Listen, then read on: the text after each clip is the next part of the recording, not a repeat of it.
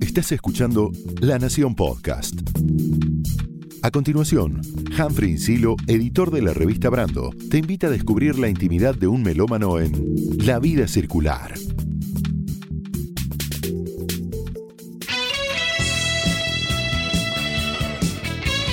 Hola a todas, hola a todos. Mi nombre es Humphrey Insilo y en este episodio se sube a la vida circular el Gonzo Palacios, el gran saxo del rock argentino. Si tus peligros son tan sensatos, casi sin arrebato, y sos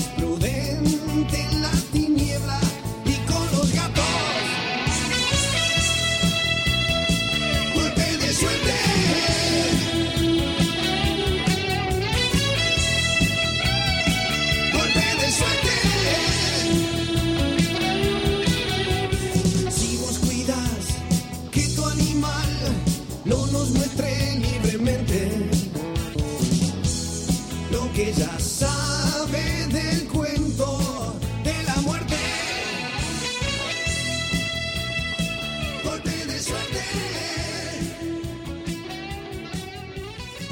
Gonzo, bienvenido. Gracias por subirte a la vida circular. Vivís en España desde hace muchos años, pero cada tanto has venido para ver a la familia, a ver a los amigos y por supuesto a tocar. ¿Son, ¿son movilizantes esos regresos? Mucho, por supuesto. Por supuesto, sí, es además de que es bueno, eh, mantenerse al tanto, ponerse al día, eh, hacerse un update, ¿no? De la ciudad que va cambiando, la gente que va sumando años, etcétera, lugares que desaparecen, lugares nuevos. Eh, es tremendamente movilizante, pero cada vez hay una, una sensación de mayor cercanía gracias a, a, los- la tecnología. O sea, hoy estás, estoy más conectado con gente que no veía hace 30 años ahora que con gente que vive a la vuelta de mi casa. Eh, entonces, eh, ya deja de ser un poco el... O sea, venís y tenés una muy buena parte hecha, porque estás al día, porque estás más o menos contándote cosas, es, más reencontrarse con la ciudad o con la gente que habitualmente no tenés contacto. Gonzo, en, en tu vínculo con la música hay un primer referente familiar que es tu tío, Alfonso Fassi, trompetista de los Dixielanders, una emblemática formación del jazz tradicional en la Argentina y anfitrión también durante muchos años de legendarias jam sessions en su casa. ¿Alfonso fue importante en, en el vínculo eh, tuyo con la música, en tu formación? Sí, sí, sí, eh, fue fundamental. Eh, no necesariamente de una manera personal, presencial, siempre, pero estaba eh, su disco, es anterior a mi nacimiento y era una mm, presencia muy importante en mi casa. Y pensaba una colección de discos de principio de los 60, había 10, 15 discos en las casas. Así como, como de raro como puede resultarle a mucha gente. Eh, eh, los otros que había eran los discos de los Beatles, y uno aquí, uno allá, algún disco de Gardel de mi viejo, un disco de, música clásica de mi vieja, y poco más. Eh, y yo escuchaba ese disco constantemente, igual que el de los, los discos de los Beatles, y me alimentó musicalmente durante muchos años. Eh, tengo así una gran influencia, es raro decirlo, porque tengo una, mucho input de, jazz tradicional de alguna manera, pero lo tengo no gracias a haber sido una escucha de jazz tradicional, sino haber escuchado exclusivamente el disco de mi tío. Después, por supuesto, además, era la figura musical de, la familia, la autoridad, el que, el que decía que las cosas estaban bien, estaban mal, el que después de tu primer show te decía, ¿y por qué llamas blues a eso que dijiste que era un blues? "Uh". pero, porque, bueno, era un- como son los yaceros tradicionales, eh, aparte él es no solo un gran trompetista, es un melómano absoluto, al igual que tu viejo, eh, coleccionista de discos, eh, un- una persona que vive por y para la música, de una manera o de otra, tocando, escuchando, trapicheando cosas. y después, en otros momentos, además de ser un- una referencia y un ejemplo, y después llegó un momento que, bueno, sí, de más grande le dije, bueno, pásame algunos yaites. Estuve tocando con alguna de sus bandas de Dixieland por, un- por algún tiempo, eh, tratando de, de- agarrar algunas cositas del idioma. Y es una de las personas que más quiero y admiro en el mundo. Y de algún modo, Gonzo, vos escribiste buena parte del rock argentino, los años 80. Tocaste con muchísimas bandas y con grandes solistas y ya vamos a repasar toda tu trayectoria, pero quiero empezar hablando del instrumento. El instrumento. Bueno, ¿Cómo- yo cómo- te haría una corrección. Yo te haría una corrección. No sé si yo escribí alguna página, creo que yo sostenía el papel y otros la escribían. Bueno, hablando de los 80s y sostener el papel, nos metemos en un terreno sinuoso, así que... pero, pero bueno, ¿cómo, cómo fue que empezaste a, a tocar el saxo? También por una de esas casualidades yo tocaba flauta dulce y flauta traversa. Y em, lo que quería hacer cuando era chico era un flautista clásico. Eh, soy el típico frustrado del conservatorio que no le fue bien, que me agarró en un momento de esos de depresión em, adolescente, o sea, uno tenía muy poca concentración, muy poca eh, capacidad de, retención. La verdad me fue muy mal, lo sufrí, lo sufrí mal, abandoné al año y medio. eh, y tocaba desde chico, tocaba, o sea, yo improvisaba con la flauta dulce de chico y mm, tocaba. Primero así descubrí un poco la pentatónica gracias a la música andina, después me di cuenta que una notita acá, una notita allá, sonaba como el disco de mi tío. Supongo que eso sería una escala de blues, una escala de jazz. Eh, estoy averiguándolo ahora. Y mm, luego, bueno, seguí tocando horas y horas, tocando con los amigos, más allá de, de, de- de estudios esporádicos. O sea, después con o sin conservatorio, de vez en cuando, si agarraba un profesor, estudiaba tres meses, lo dejaba. Inconstancia en ese sentido, y la música era de cualquier manera omnipresente, o sea que era como si fuera un autodidacta de alguna manera. Estamos hablando de los años 70. en Estamos hablando de los años 70, o sea, esto estas que te cuento empezó en mi infancia, a fines de los 60 con la flauta dulce. Empecé a tocar traversa más o menos a los 15, o sea, el año 77. Y el saxo, un día un amigo me llamó, me dijo, mirá lo que me compré, pasa por casa. Y tenía un saxo alto que tiene la digitación, o sea, lo- la posición de los dedos igual a una flauta dulce o una traversa. Eh, o sea que era simplemente averiguar cómo sonaba, cómo, perdón, cómo, cómo emitir el sonido, cómo soplar, eh, cosa que hice en pocos minutos. Y yo venía muy frustrado, tocaba rock, me gustaba tocar guitarra, quería tocar guitarra, me salía muy mal, quería mm, tocar fuerte.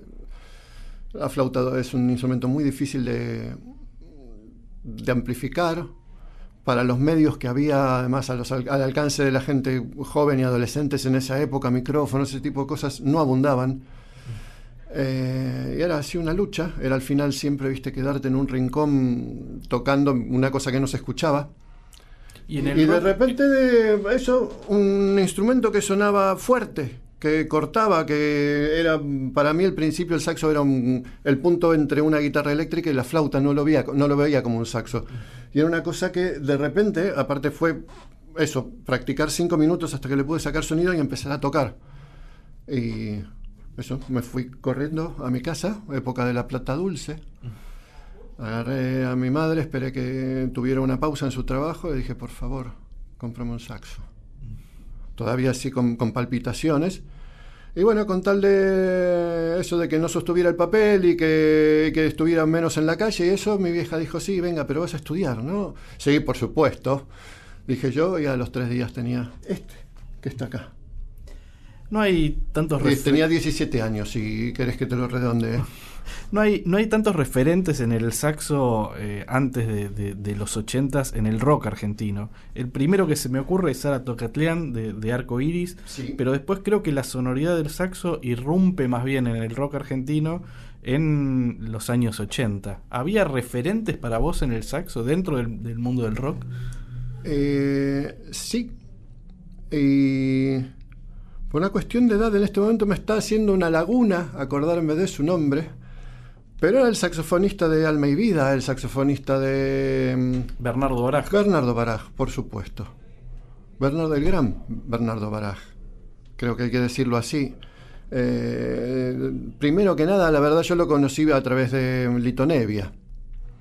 Eh, Alma y Vida lo, lo encontré después. Otro, tanto Bernardo como Alma y Vida son dos cosas eh, eh, que no se les ha dado el valor que tienen. Realmente. Alma y Vida tal vez era un grupo que podía. estaba en una zona un poco soul, que no se entendía si era comercial o no, no tenían ellos una actitud de rock. Y creo que eso hizo que quedaran en una especie de limbo aunque cada tanto hay alguien que los, que los recupera y los recomienda. Pero es una banda que recomiendo escuchar. Me recomiendo buscar hoy, que, hoy día que todo se puede encontrar todo y que está todo un clic, alma y vida.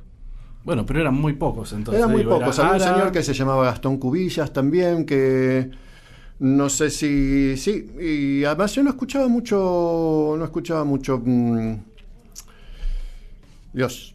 eh, el disco de. eh, digo, el grupo de Ara y. mm, Arcoiris. Arcoiris. Me vas a tener que ayudar. ¿eh? No hay problema, no hay vengo problema, De estar Gonzo, tocando, vamos. vengo de estar tocando seis horas el saxo y sin almorzar. eh, tengo así una especie de, de bajón de azúcar. Eh, no escuchaba mucho Arcoiris, o sea que eh, tampoco era para mí un referente a la Tocatleán. Y yo no buscaba referentes de saxo, yo escuchaba guitarra, sí, estaba Mel Collins, por ejemplo. Estaba Mel Collins. Sí me gustaba mucho eh, mm, Charlie Parker, pero era como una cosa, no sé, aparte de lo que yo escuchaba habitualmente. Escuchábamos recién Golpe de Suerte de Gulp, primer disco de una banda de la cual nunca formaste parte de manera oficial, pero que de algún modo siempre estuviste en contacto con, sus líderes, con sus integrantes. Hablamos, claro, de Patricio Rey y sus redonditos de ricota. ¿Te acordás cómo fue que los conociste? Sí, por supuesto.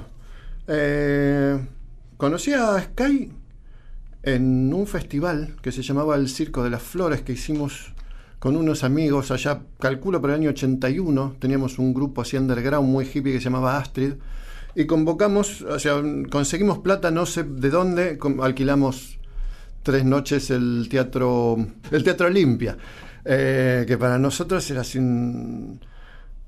toda una cosa muy mítica, era donde se había grabado las escenas de Pescado Rabioso en Rock hasta que se ponga el sol, había sido un gran, un teatro muy mítico de- del rock de los 70. Y bueno, organizamos, convocamos unos cuantos undergrounds hippies de la, de la época, entre ellos eh, Oveja Negra, Viracocha, que era un grupo de folclore muy bueno. eh, el Ring Club Melingo se negó a, participar. Después, cuando fui, dijo: ¿Pero por qué no me, me invitaste? Te invité, te invité y te hiciste el tonto. Eh, fue una cosa así muy especial. Eh, y entre los músicos, otros músicos que tocaban, además de Jorge Cumbo también, eh, estaba Fontova, con entonces Fontova y La Foca, que era su agrupación del momento, que evidentemente partía de un dúo entre él y La Foca, el, percus- el percusionista, pero que era como una especie de, de circo ambulante de aproximadamente 11 personas. Y el guitarrista de ese grupo era Sky. Yo adoraba Los Redondos, los había ido prácticamente a ver desde prácticamente de su debut en o desde el segundo show que hicieron en Capital. Era un seguidor fanático, no me perdía un show, tampoco era tan difícil. Eh, Porque tocaban muy poco. tocaban también, poco, ¿no? tocaban poco, Capital y La Plata, te enterabas eh, si estabas en el ajo, como dice el indio. Eh, y bueno, estaba probando ahí sonido Sky y yo me fui a la punta del, a la otra punta del teatro con el saxo y empecé a contestar sus frases y él lo escuchó, empezó, uh, ¿qué es eso? ¿Qué pasa? A tirar frases contestables, yo contestándole, nos me fui acercando al escenario, nos prendimos así una zapada y terminamos en un abrazo así, desconocidos, bueno, por supuesto, cambio de teléfonos, tal. A, los- a la semana me llamó y me dijo, dieron un ensayo de los redondos y me cayó el alma al piso.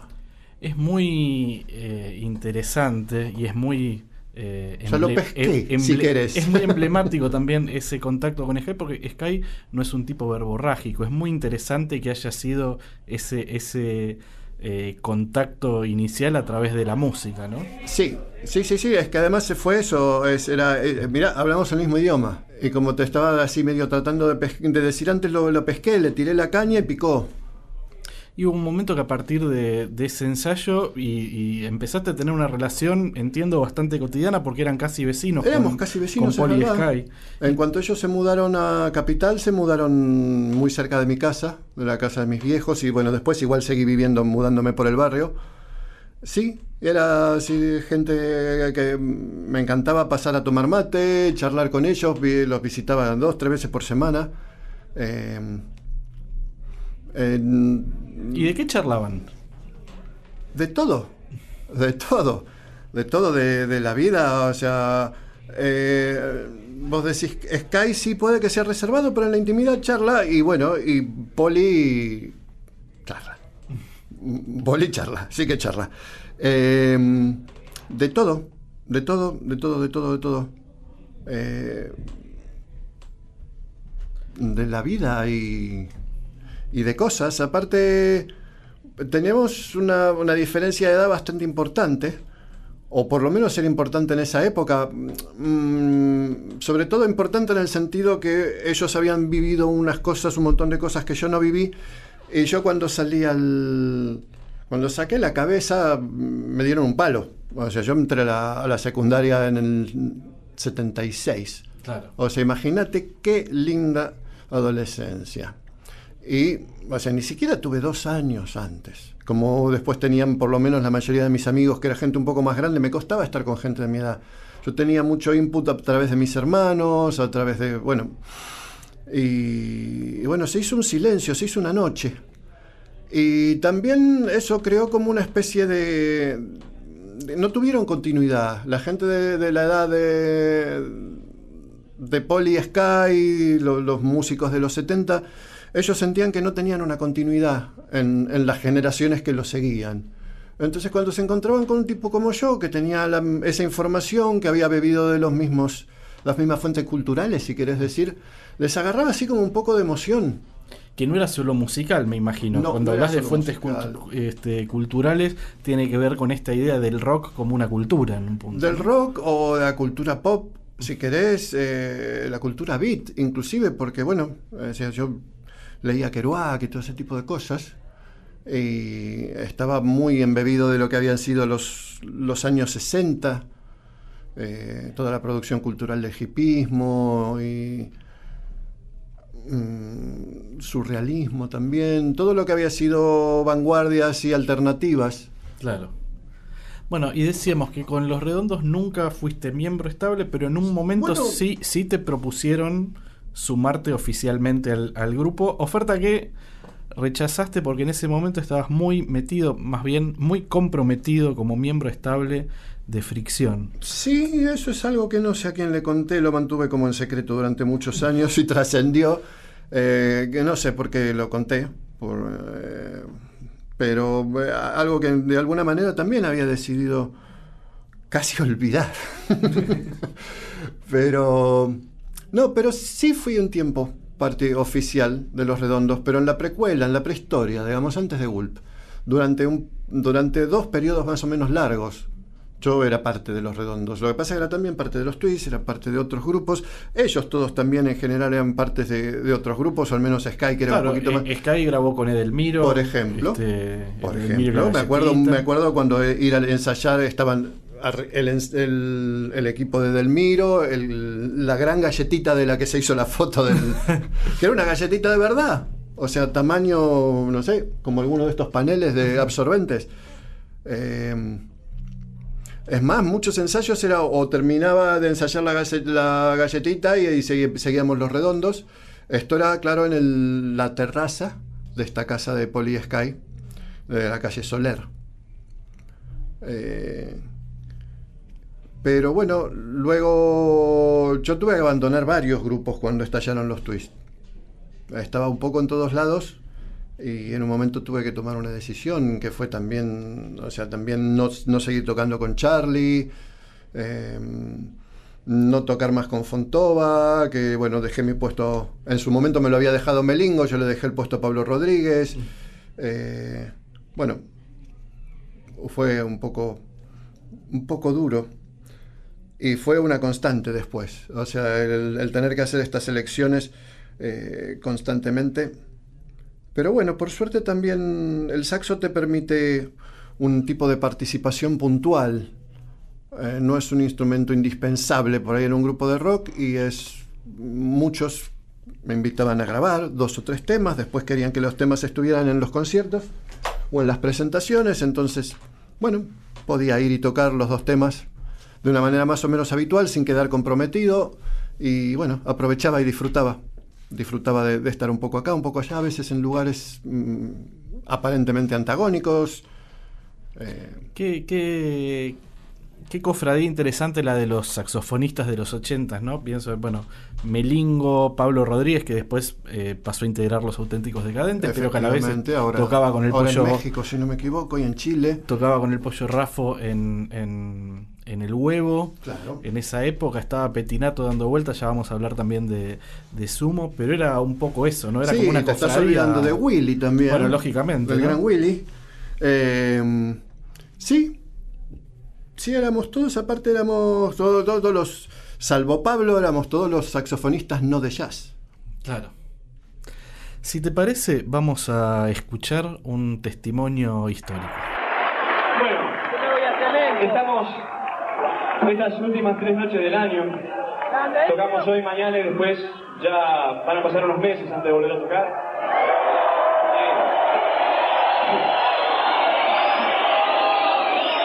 Los vejetes merecen un descansito. Che, Escúchenme, eh, estamos despidiendo, digo, aparte de eso, en estas tres noches, a un amigo que hemos cargado más de una vez, este, pero es un amigo que hace como 15, 20 años que está con nosotros, que se va a España, como otros saxofonistas, como Willy, como todos. El Gonzo, yo les pido por favor un aplauso para el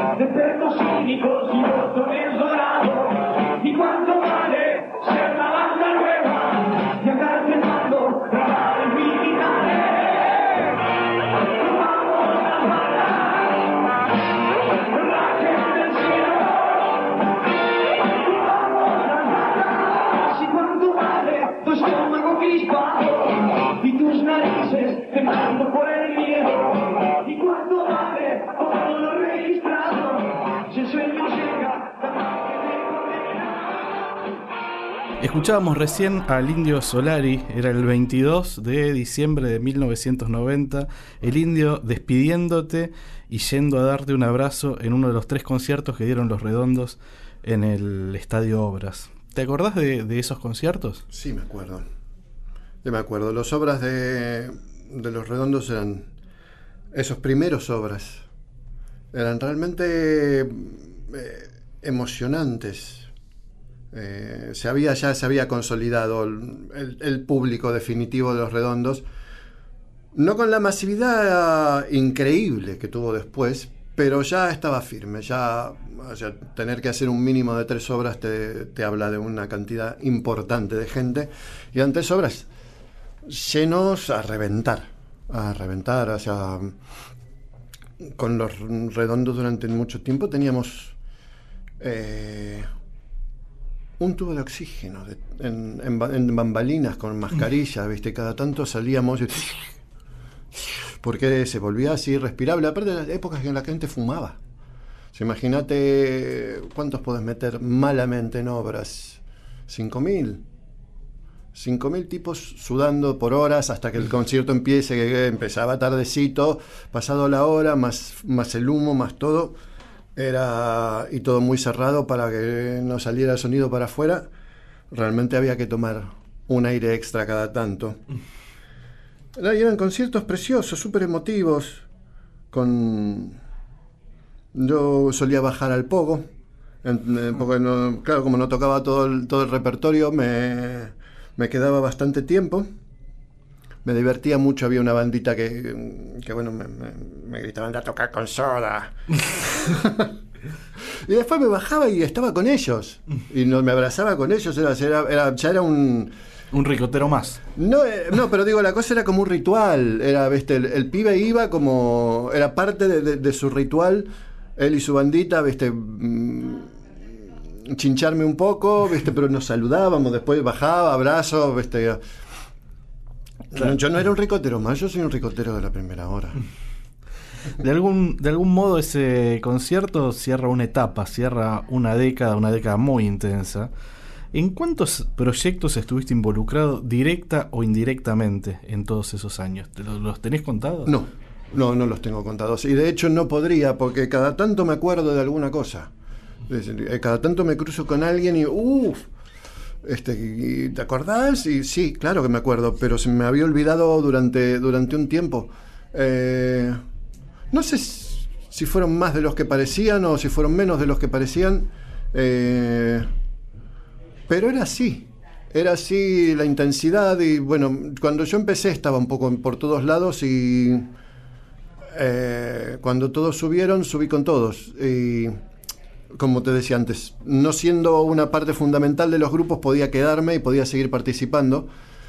Eh, y, sí- y siempre se renovaba, pero mm, era, era mucho, era, o sea, no, no es algo, a, a algunos nos, nos resultaba más cómodo, pero era, eh, la actividad era muy intensa, era muy intensa. Yo me acuerdo que, eh, o sea, por ahí tocaba en tres lugares el mismo día. Y al último, bueno, ya llegaba fundido, pero eh, ya por, por llegar y, porque además se- a muchos lugares se tocaba muy increíblemente tarde, o sea, no tocar a las 4, 5 o 6 de la mañana no era una locura, no era raro, no era del otro mundo. Eh, y ya era por vicio, o sea, porque no, no, no era no era que todo eso era pago ni eh, ni, ni- laboral, si lo querés llamar así. Además que jamás lo veíamos de esa manera. Eh, había que vivir de la música, pero mm, lo que nos importaba era otra cosa. Pero no era yo, era el, era el momento. Era el momento. Fue entre el 82 y durante varios años fue un- una cosa que se había cocinado durante mucho tiempo. Estuvo todo muy apretado y, y la presión duró mucho tiempo, por suerte también. Es que, es que fue una camada artística muy importante, ¿no? Sí. Revolucionaria, efervescente, y supongo que el regreso a la democracia habrá sido muy importante también, ¿no? Esa. eh, El, el regreso, la- el, el momento previo. O sea, el- de hecho el 82, 83, después de la guerra y durante todo el 83 fueron como los mejores años de nuestras vidas. Incluso más que luego, que, que- que durante la democracia, que fue apareciendo paulatinamente un poco de, frustración. Eh, pero en el momento los militares y la policía sabían que no iban a estar para siempre y que las cosas se les podían volver en contra, eh, empezaron a tener un poquito de miedo. Empezaron a darse cosas como en- entrar a la policía a hacer un, un allanamiento en algún lugar y tener que salir. Porque se les daban vuelta 200 tipos. Claro, yo estaba acostumbrado que llevaban cuatro con las armas, que se yo, acá, Policía Federal. Y todo el mundo a callarse, todo el mundo contra la pared. Y de repente no, eso se había acabado. De repente se le daban vuelta 200 monos y decían, sí, van a matar a cuatro, pero los otros 200 te van a pasar por arriba. Ah, bueno, no, buenas noches. Si no, veníamos a ver si tenían el matafuegos y se volvían. Y te quedabas con una sensación muy, muy, muy tremendamente agradable. El resto de la noche era maravilloso. Y, mm, y era todo, bueno, eh, después de Malvinas hubo una especie como de posguerra. En el sentido de que se empezó a salir, se empezó a salir todos los fines de semana, incluso gente grande, eh, los pubs, esto se llenaba. y se podía tocar, se podía tocar. Y todo lo que viste hacías una vez cada seis meses, con miedo, con esto, con otro, lo vivías de repente, viste, como, era como ganar una batalla todos los días.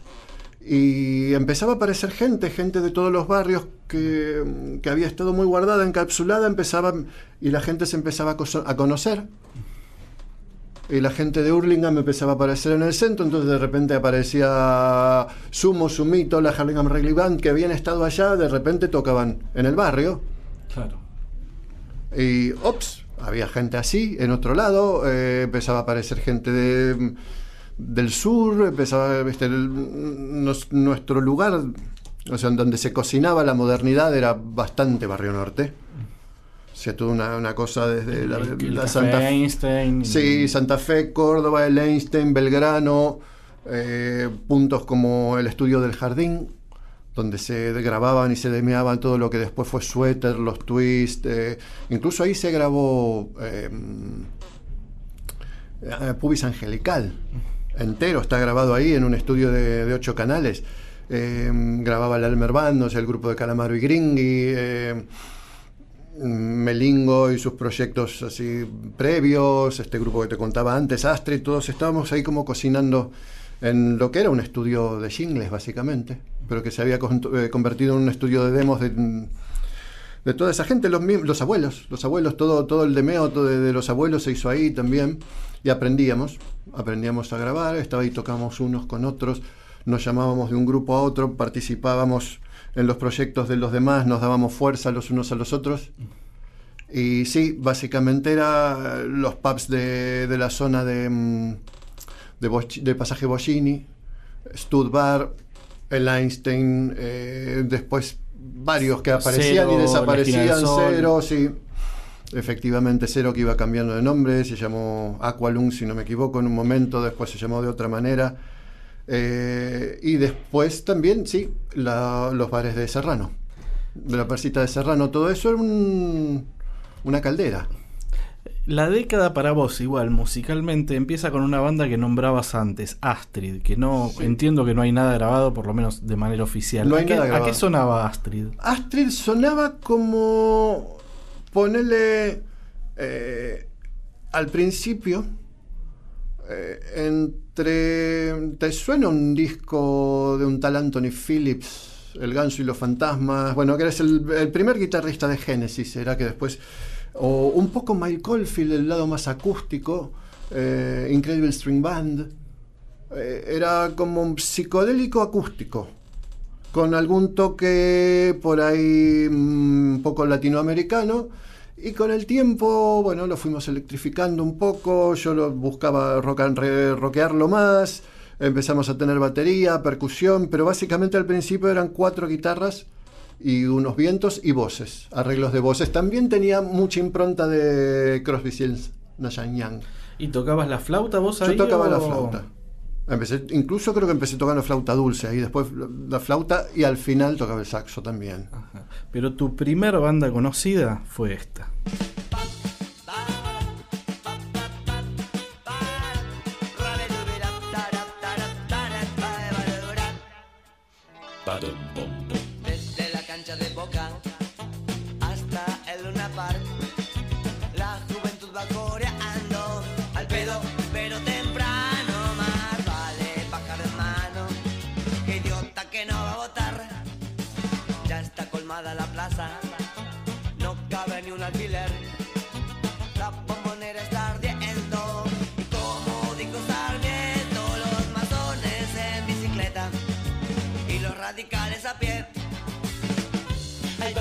Con su gorrita coloris. Va a ver la ópera Evita Y en el cine carvan los tweets. y en el CID de Carvan los twists. Mi general no se vaya, mi general ya se fue. Nazo, nazo, nazo, nazo, nazo. Se viene el cordonazo, las ¿Cómo fue que conociste a los Twists? ¿Cómo fue que fundaste o te, inte- te- o te sumaste a, a los Twists? ¿Cómo fue e- esa historia tan Bueno, iniciática, Tan y, de- y Los delirante? no tienen una. no- no- fueron como apareciendo. O sea, se fueron conformando. Aparece, te diría, prácticamente como una especie de desprendimiento del Ring Club. Eh, Ring Club tampoco sé si hay algo registrado. Era una banda como análoga en algún sentido, de, mm, con mayor nivel técnico y, y mayor despliegue que, Ast- que era Astrid, pero que había empezado una cosa similar, también muy acústica, aunque era más, más SM, más tipo Egberto Gismonti, o era definitivamente mucho más Cabezona en un punto. ¿no? muy- sí, sí, sí, sí, sí, sí. Y bueno, esto era un proyecto que él lideraba o convocaba a Melingo, eh, que ha habido cambiando gente también durante un tiempo y en su última época también se estaba como más electrificando. eh, y los, los espectáculos tenían como una especie de, por lo general, si no un guion, que a veces lo tenían un hilo conductor, tenían un título, un, un maestro de ceremonias que iba hablando entre tema y tema, dando paso a los siguientes bloques musicales, todo ligado por algún tipo de eso, de guion o, o temática. Eh, los últimos ya había así como más electricidad, ya estaba Cachorro López, Zabaleta. eh, yo caí ahí, a Daniel lo conozco porque era el novio del hermano de una amiga. Perdón, era el novio de la amiga de un hermano. Éramos modernos, pero no tanto. Todavía. Fue casi Le Luthier este, este lapsus. Así que éramos de alguna manera como cuñados, porque esta chica era como una hermana postiza, eh, gran actriz y gran persona, Laurita Melillo, y mi amigo era Martín Melillo, que éramos, eso, éramos como familia, porque o sea nuestro- eran no- Melillo y Melingo. Melillo y Melingo, exactamente. Éramos hijos de colegas. Éramos muy del barrio, sea, éramos hijos de psicoanalistas. Eh, yo pasaba las horas en las casas de Martín. Mm, Era mm, la típico lo que llamamos ahora en nuestros recuerdos lo- lo- las casas refugio, que eran las casas donde los padres nos permitían estar y ser como éramos y preferían que estuviéramos ahí y no arriesgándonos a ir presos fuera. Y eran, bueno, algunas casas entre tener un padre medianamente piola y tener la posibilidad también de, de recibir gente, hacer ruido, etcétera. Eh, entonces se pasaban muchas horas en las casas de Martín o de Laura o de Fernando, el hermano mayor también. Eh, y bueno, eso, Daniel era primero que nada el pibe este que estaba en la pieza al lado con Laurita. Hasta bueno, sí toca clarinete, vos tocas el saxo y Martín toca batería, qué sé yo. Bueno, tengo este proyecto. Eh, necesitaba un baterista, le venía bien un saxofonista y empezamos a ser parte del Ring Club. Martincito igual que yo. Eh, y en un- uno de, los- de los bloques musicales de, de este último espectáculo que hubo del Ring Club, que, que no me acuerdo cómo se llamaba ahora, creo que era Los Buscadores de la Falacia o alguna cosa por el estilo. Eh, sí, como contraposición a Los Buscadores de la Verdad, supongo. Había como un set eh, revival que tenía como una, una pintura como de una playa detrás y delante había un set de, mm, eléctrico que si no me equivoco era Dani con la guitarra eléctrica, Cachorro en bajo, eh, Martín en batería, yo con el saxo y Fabiana cantaba. El tema que, uno de los temas que me acuerdo que cantábamos era precisamente el que ilustraba el, el momento, que era cuando calienta el sol. Y, algún, y un par de cosas más también, así como de los años 50-60. Y eso quedó. Y fue como mm, de alguna manera creciendo la idea. eh, mm, en, los post- en alguna cosa más del Ring Clubs, como que se fue ampliando. Eh, Dani estaba como más, eh, cada vez más interesado en el modernismo revival y empezó a hacer unos temas que después, algunos de ellos serían parte de- Del repertorio del de los repertorio de los twists. Empezó, apareció en un momento, me llama, me dice, ve, tenemos, tengo estos temas, eh, y un tipo, un tal Sikorsky, que toca teclados y tiene un grabador de ocho canales y qué sé yo, y vamos a la casa, vamos a hacer los demos. Hicimos así tres o cuatro temas con Martín, Martín Belillo en batería, el pelado Massanti, que era el bajista del Fontobatrío, en esa época que era. eh, en esa época Daniel tocaba con el Fontobatrío.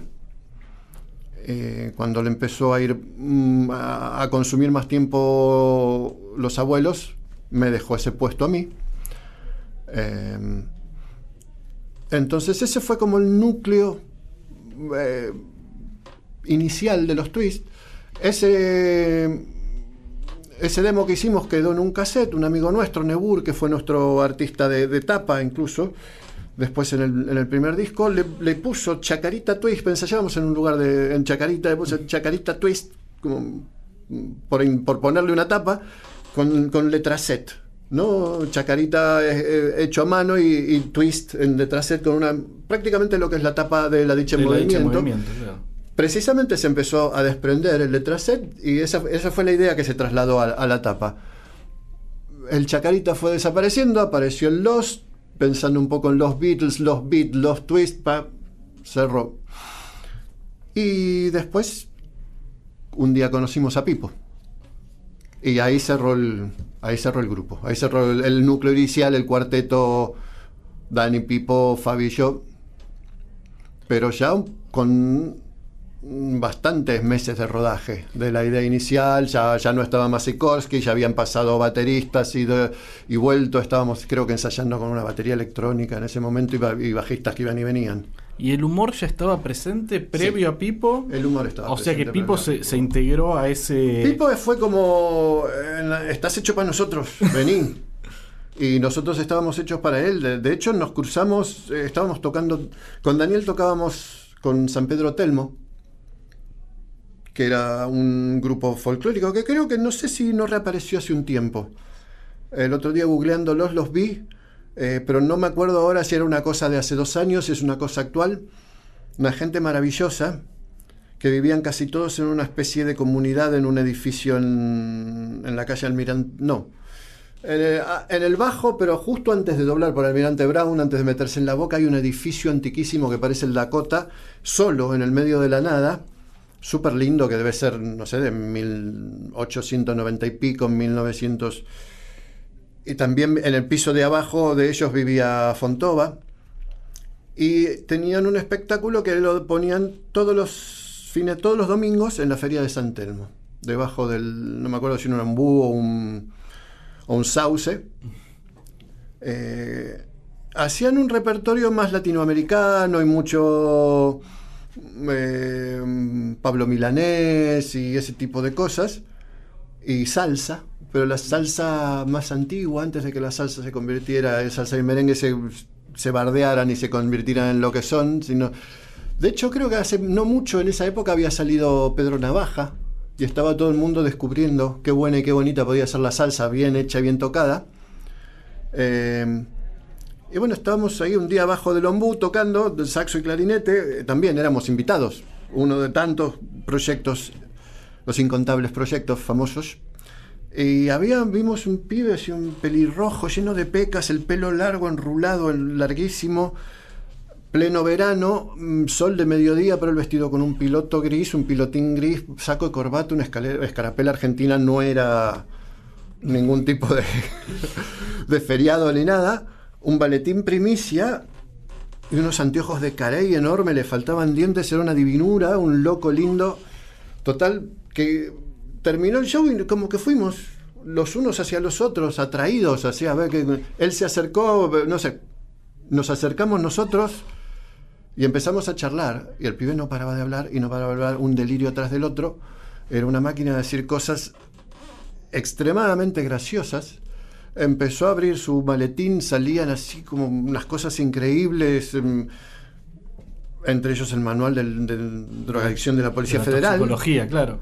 Eh, de donde salió la dicha movimiento, por ejemplo, el título del, del grupo, eh, y sus cuadernos de anotaciones, sus temas, tal. Bueno, nos los llevamos. Después de eso siempre nos íbamos un rato a, a pasar el tiempo eh, a, este edificio de Acota, que tiene un nombre que no me acuerdo, es un edificio bastante emblemático, al, apartamento de los San Pedro Telmo. Creo que estaba Fabi también ese día. Pusimos a zapar, guitarrita, y yo empezó. Y yo tengo unos temas, dijo. por Dios. El primero te lo regalan. Los Caballeros de la Noche se llamaba así, pensé que se trataba de cieguitos. Y dos o tres más que después tocamos, ya los tenía hechos. y, bueno, ensayamos tal, tales días en tal lugar, vení, ya. O sea, fue así una especie de amor a primera vista y, y era lo que nos faltaba. Nos faltaba exactamente eso. Me llamó mucho la atención lo que contaste es que tenía el pelo largo. Tenía el pelo O sea que fue una decisión estética en un momento cortárselo. ¿O hu- hubo shows de los Todos Twist con teníamos él el- en- casi todos en tenemos el pelo largo. Eh, yo no sé si ya me un poquito me lo había cortado. O sea, yo tenía el pelo largo, pero bueno. Solía tener el pelo muy largo una vez que me fui de viaje a dedo a Perú y eso, con eso, 17 años creo, bueno, le concedí a mi vieja cortarme el pelo, ¿viste? Decía, vas a estar cruzando fronteras, ¿viste? vas a cruzar, cruzar Chile, Bolivia, Perú, eran todas todas dictaduras. De, de hecho, en el camino a, Perú, por suerte no fui por Bolivia porque fue el golpe de mesa. Y, todo- y todos mis amigos que habían ido por Bolivia venían, cuando nos encontrábamos en el Cusco, venían contando unas cosas de- que habían vivido ¿viste? de camino por Bolivia increíbles, tremendas. Eh, pero bueno, sí, era, era cruzar Chile de Pinochet. eh, bueno, le concedí a mi vieja cortarme el pelo para que estuviera un poquito tranquila. Aparte, en esa época yo- te ibas a Perú y desaparecía dos, tres meses. O sea, no había móviles ni nada. Claro. Ni, encontrar Sí. un teléfono y hacer la llamada a larga distancia, imagínate. Entonces, era como, viste, ar, para una madre, era, viste, no saber a dónde cuerno iba el pibe. Pero esto, tenía, supongo que me habría vuelto a crecer un poco, éramos todos, en el fondo, ex hippies. Es, eh, Sí, fue una decisión estética. Lo que pasa que estábamos también, estaba, éramos todos de la época y la música que nos gustaba y el look que nos estaba trayendo, etcétera, era ese. Claro, era la New Wave. Era ya, la New digo, Wave. Fue una decisión. La New Wave y el. Sí, sí. Y el moderno, el rock moderno, pero ese revival, muy, muy sesentas. Nosotros fuimos previos a, lo que después se, asoció con los 80, la- el, el pelo parado y las sombreras. En un momento aparece Charlie en el café Einstein. ¿Cómo fue ese, ese momento? Hay, hay una anécdota que grafica, o por lo menos tu teoría, entiendo que es el momento en que Charlie decide producirlos. Eh, sí, no, no, no, no es mi teoría, es, es así, es un hecho objetivo y hay testigos. Eh, Charlie apareció porque lo llevó Daniel, lo llevó Melingo, que ya se había hecho amigote en las grabaciones de, del disco de, mm, de los abuelos, del primero. Eh, bueno, yo ya lo había conocido porque el saxo que usó Daniel es este, para ese disco. O sea que yo aproveché, con el- atrás del saxo fui yo encadenado a colarme en la grabación. Hay otras anécdotas también un poco patéticas de ese día que no voy a contar, eh, que me inmiscuyen. Eh, bueno, bien, seguro estaba, no sé, estarían de rotation estos antes de- del show de, de los Twists y se lo trajo.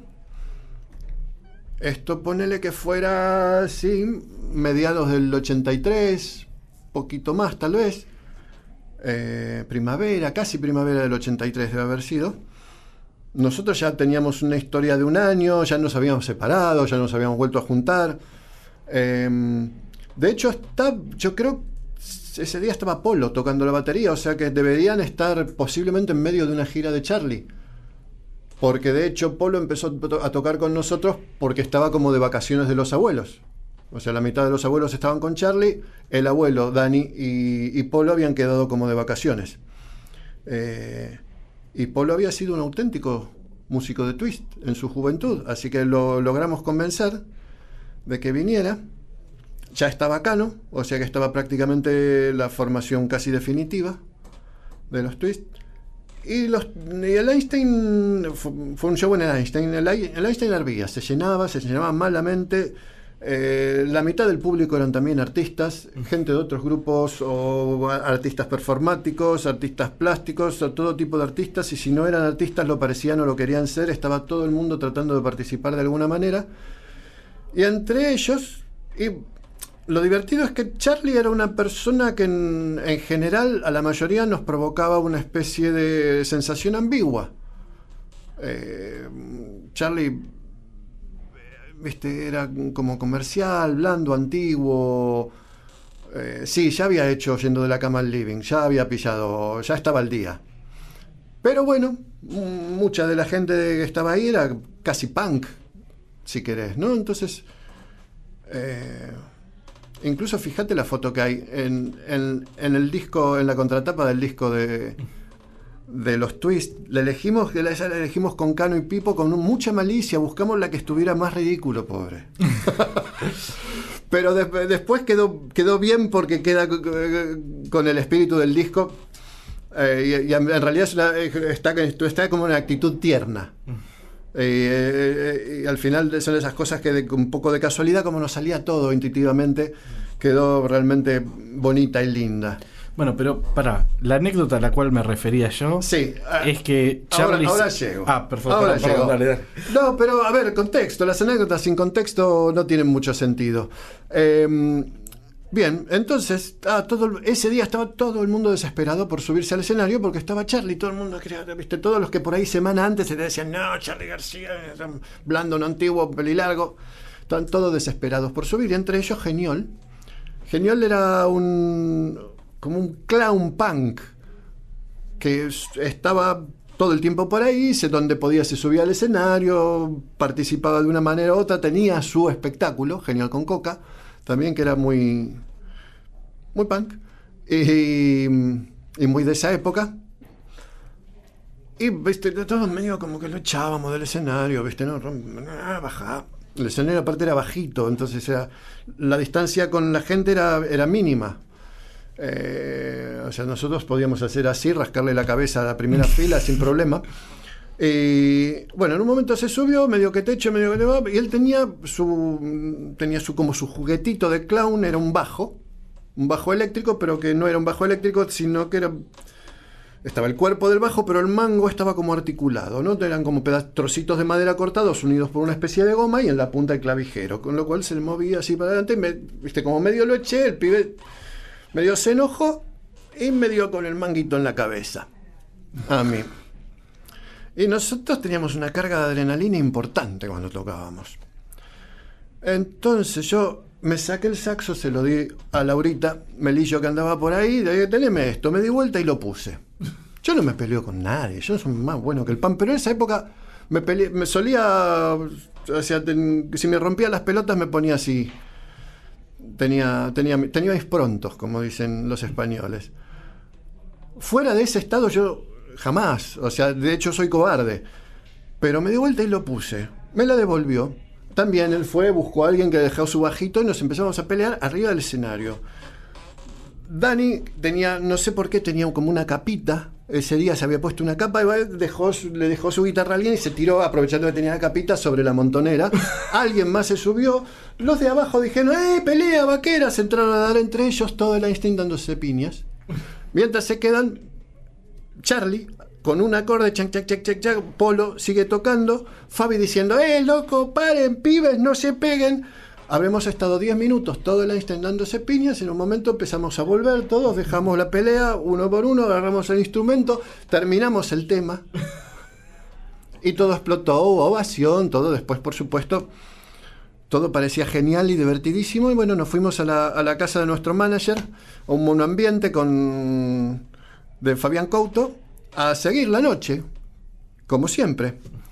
Eh, y bueno, che, qué bueno, Charlie, ¿no? estos exitazos hay que grabarlos. eh, Ah, sí, sí, sí, lo voy a producir el disco. Sí, Charlie, sí. No, no, no, que voy a... Sí, Charlie, ok, está, tom- tomate otra. Eh, a la semana nos llegan unos. mm, Iba a decir, nos llegan unos mensajes, mentira. Nos llaman. nos llegan unos llamados telefónicos el lunes a ensayar. Sin falta que viene Charlie a, a- a- echar una miradita a cómo estamos. Y el viernes empezamos a grabar. ¿Cómo? ¿Qué? Sí.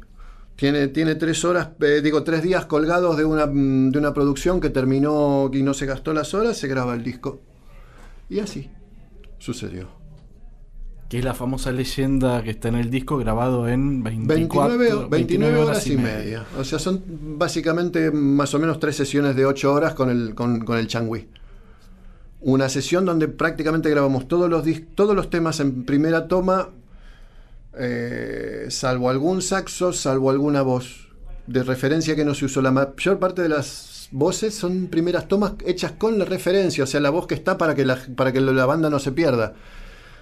El día siguiente se grabaron los teclados, se grabaron las voces, eh, o sea, lo- los coros, se grabaron algún saxo que no había quedado, pero prácticamente ninguno, aparte con una crueldad tremenda, quedaron desafina- desafinaciones, pifios, no solo mías, sino de todos. Y eso, básicamente eso, si alguna voz que no había quedado tal cual, eh, los teclados, algún solo de guitarra extra y el tercer día se grabó, se mezcló. Así. Bueno, y tocando con los twists, caen a verte un día los Ah, hermanos antes. Moura, Antes. antes de haber grabado el disco. Antes de haber grabado el disco. Exacto, pero estabas tocando con los Estaba twists, los- tocando con los twists, pero esto fue en el año 82, o sea, eran los muy primeros twists. Tenía realmente eh, lo que te decía antes, éramos, íbamos a ver lo que hacían los otros. Y nos daba mucha curiosidad y nos daba mucha emoción ir encontrar gente que hacía lo que hacíamos nos, lo que creíamos que éramos nosotros y nos íbamos enterando. Entonces supongo que a ellos les pasó lo mismo. O sea, yo fui a ver los primeros shows de, de Virus, un grupo moderno. Bien. Eh, me encantaban.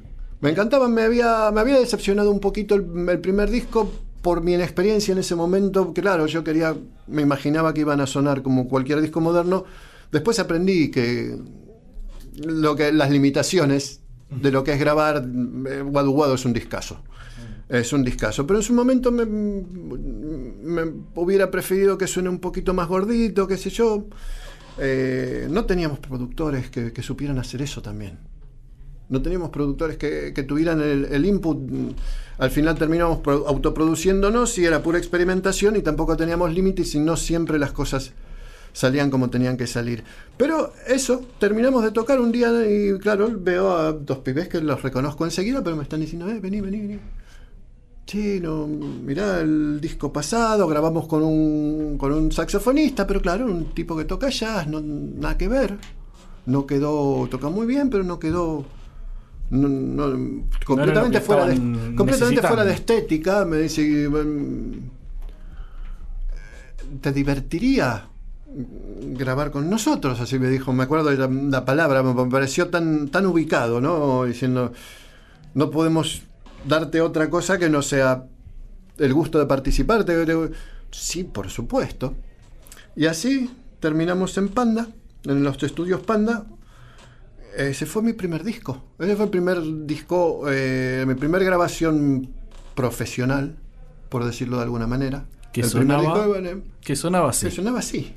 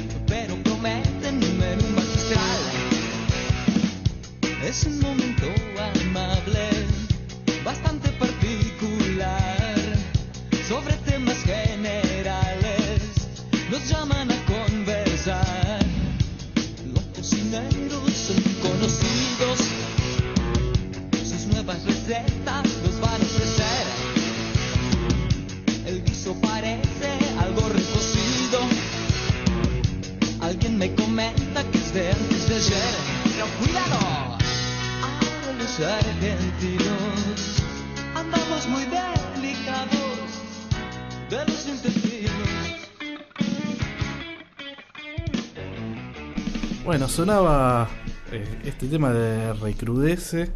eh, ¿Y cómo era la relación con, con Virus? A partir de ese, de ese momento, de esa convocatoria. Eh, bueno, resultó ser que eran también de alguna manera del barrio, aunque eran platenses, la casa que en la que estaban viviendo en Buenos Aires. Y no sé si no era una casa paterna o algo. También era ahí. No me acuerdo si era en Gallo o Sánchez de Bustamante, alguna Austria, del otro lado de Santa Fe, o sea, dentro de un radio de 5 8 cuadras de mi casa. Eh, nos hicimos muy amigos. Eh, yo me hice especialmente amigo de Julio y también de Federico. Eh, Federico, pocas personas como él, nunca. En el rock nacional que a mí me tocó conocer, o sea, si me tuvieras alguien que ver quién era la mejor persona, quién era el tipo más interesante, más educado, más noble, eh, mm, Federico. Federico era un auténtico caballero, así en el mejor sentido de la palabra. Eh, no tiene rem- reminiscencias demasiado por ahí medievales la palabra caballero, pero realmente era tipazo, tipazo súper ubicado, con una gran cultura, una charla súper interesante, un humor exquisito y muy, muy buen tipo, súper cálido, eh, daba gusto, realmente daba gusto, nos hicimos muy amigos, fuimos muy amigos durante mucho tiempo y Julio era como la versión un poco más sensible, también un tipo muy agradable, muy. mm, también a su manera muy culto. Y era más, más sanguíneo, ¿no? Era guitarrista y teníamos así eso, un poco más de contacto por el lado musical. Incluso llegamos a tener algún grupo paralelo a, los Twins y a, Virus, que nunca, nunca llegó a nada, pero él me ayudó con, con un repertorio que tenía en una época que lo llevé adelante más o menos eh, hasta hasta que se desinfló por mí, por, por situaciones. Pero incluso íbamos a la sala de, ellos a ensayar, a la sala de virus. Y fue además el primer, eh, el primer ensayo realmente profesional que había visto. porque ellos ensayaban en los estudios Fonalex. No, eh, ah, ¿cómo se llamaban? En TNT. TNT era, mm, igual que Fonalex, un viejo estudio de grabación creo que también se grababa cine. Entonces era un estudio enorme, de esos que tienen lugar como para una orquesta y que la orquesta grabe mirando la pantalla, tenían muchas salitas, pero no se usaba más como tal. Tenían una sala de corte nada más. Ensayaban también en otra sala aparte los, helicópteros. Así era un, era uno de esos lugares, además que llegás al, al centro, me- medio como por once, estaba en un lugar, te metías en un edificio y de repente estabas adentro de un estudio enorme, súper de esos con puertas como de heladeras, ¿no? Eh, que podías ensayar, eso me impresionaba que podías ensayar con la misma planta que después ibas a tocar en el escenario. Habitualmente yo estaba acostumbrado como mucho, lo mejor que había conocido era una sala, viste, más o menos como esto de grande, o sea, un 4x4, 5x5, como cosa, viste, con una aislación en general un poco artesanal. eh, mucha lana de vidrio, viste, que se, te escapaba de adentro de los. de- de- detrás de las telas. Y esto era así una cosa así muy elegante, fina, todo muy formal. Ah, mira, así es. Y ellos eran muy serios, eran muy metódicos. Daba gusto ensayar con ellos, cada uno sabía sus partes, no era el típico grupo de rock al que estaba acostumbrado donde la gente estaba du- durante horas viste, machacando tres, cuatro acordes, tres, cuatro compases hasta que luego salía algo. Que es maravilloso porque eso es, eso es la magia, eso es lo que te da el sonido de un grupo. Pero nunca había visto tipos así cerebrales, viste, que paraban en la mitad del, del tema y seguían de la misma parte.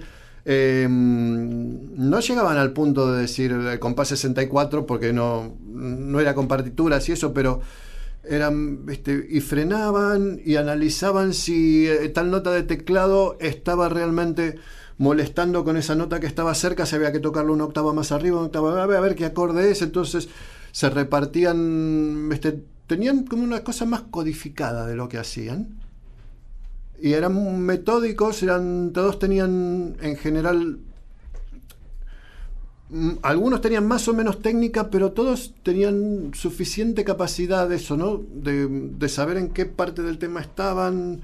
Eran como muy profesionales. de algún modo también perteneces a una camada que vos decís, no, eh, no había eh, técnicos que supieran lograr ese sonido y, Y- también y era una, era una, era una cama de, de músicos muy jóvenes que se estaban en el camino de la profesionalización también, Sí, ¿no? y que lo tuvimos que hacer muy rápido.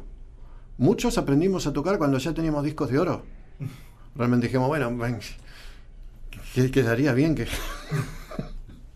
que pudiera tocar algo más de lo que de lo que puedo tocar porque me pasé ensayando los seis horas por día, cinco días a la semana. Eh, sí, sí, sí, eh, y era un camino muy, muy rápido y además que no, mm, en un momento que estaba cambiando el paradigma estético. Entonces estaba cambiando mucho la tecnología y la gente, o sea, gracias que a veces estaba Charlie, que se estaba que se estaba como poniendo al día. Incluso yéndose a grabar afuera después. E incluso ¿no? yendo- yéndose a grabar afuera, pero estaba escuchando lo que había que escuchar en ese momento y estaba entendiendo cómo se hacía. Y, y muchas cosas, había que, claro, había que entender cómo se hacía e inventarse uno la manera de llegar a ello. Y dentro de este eh, de esta cofradía que eran los músicos, antes te hablaba de la cofradía de los saxofonistas en particular, pero los músicos en general, que era una cofradía, vos alguna vez dijiste que eran unos 150, 200 tipos que estaban como retroalimentándose Sí, en todos lados. Eh, estaban las colaboraciones y por ejemplo Federico Moura fue el que te invitó a grabar este tema con Soda Stereo.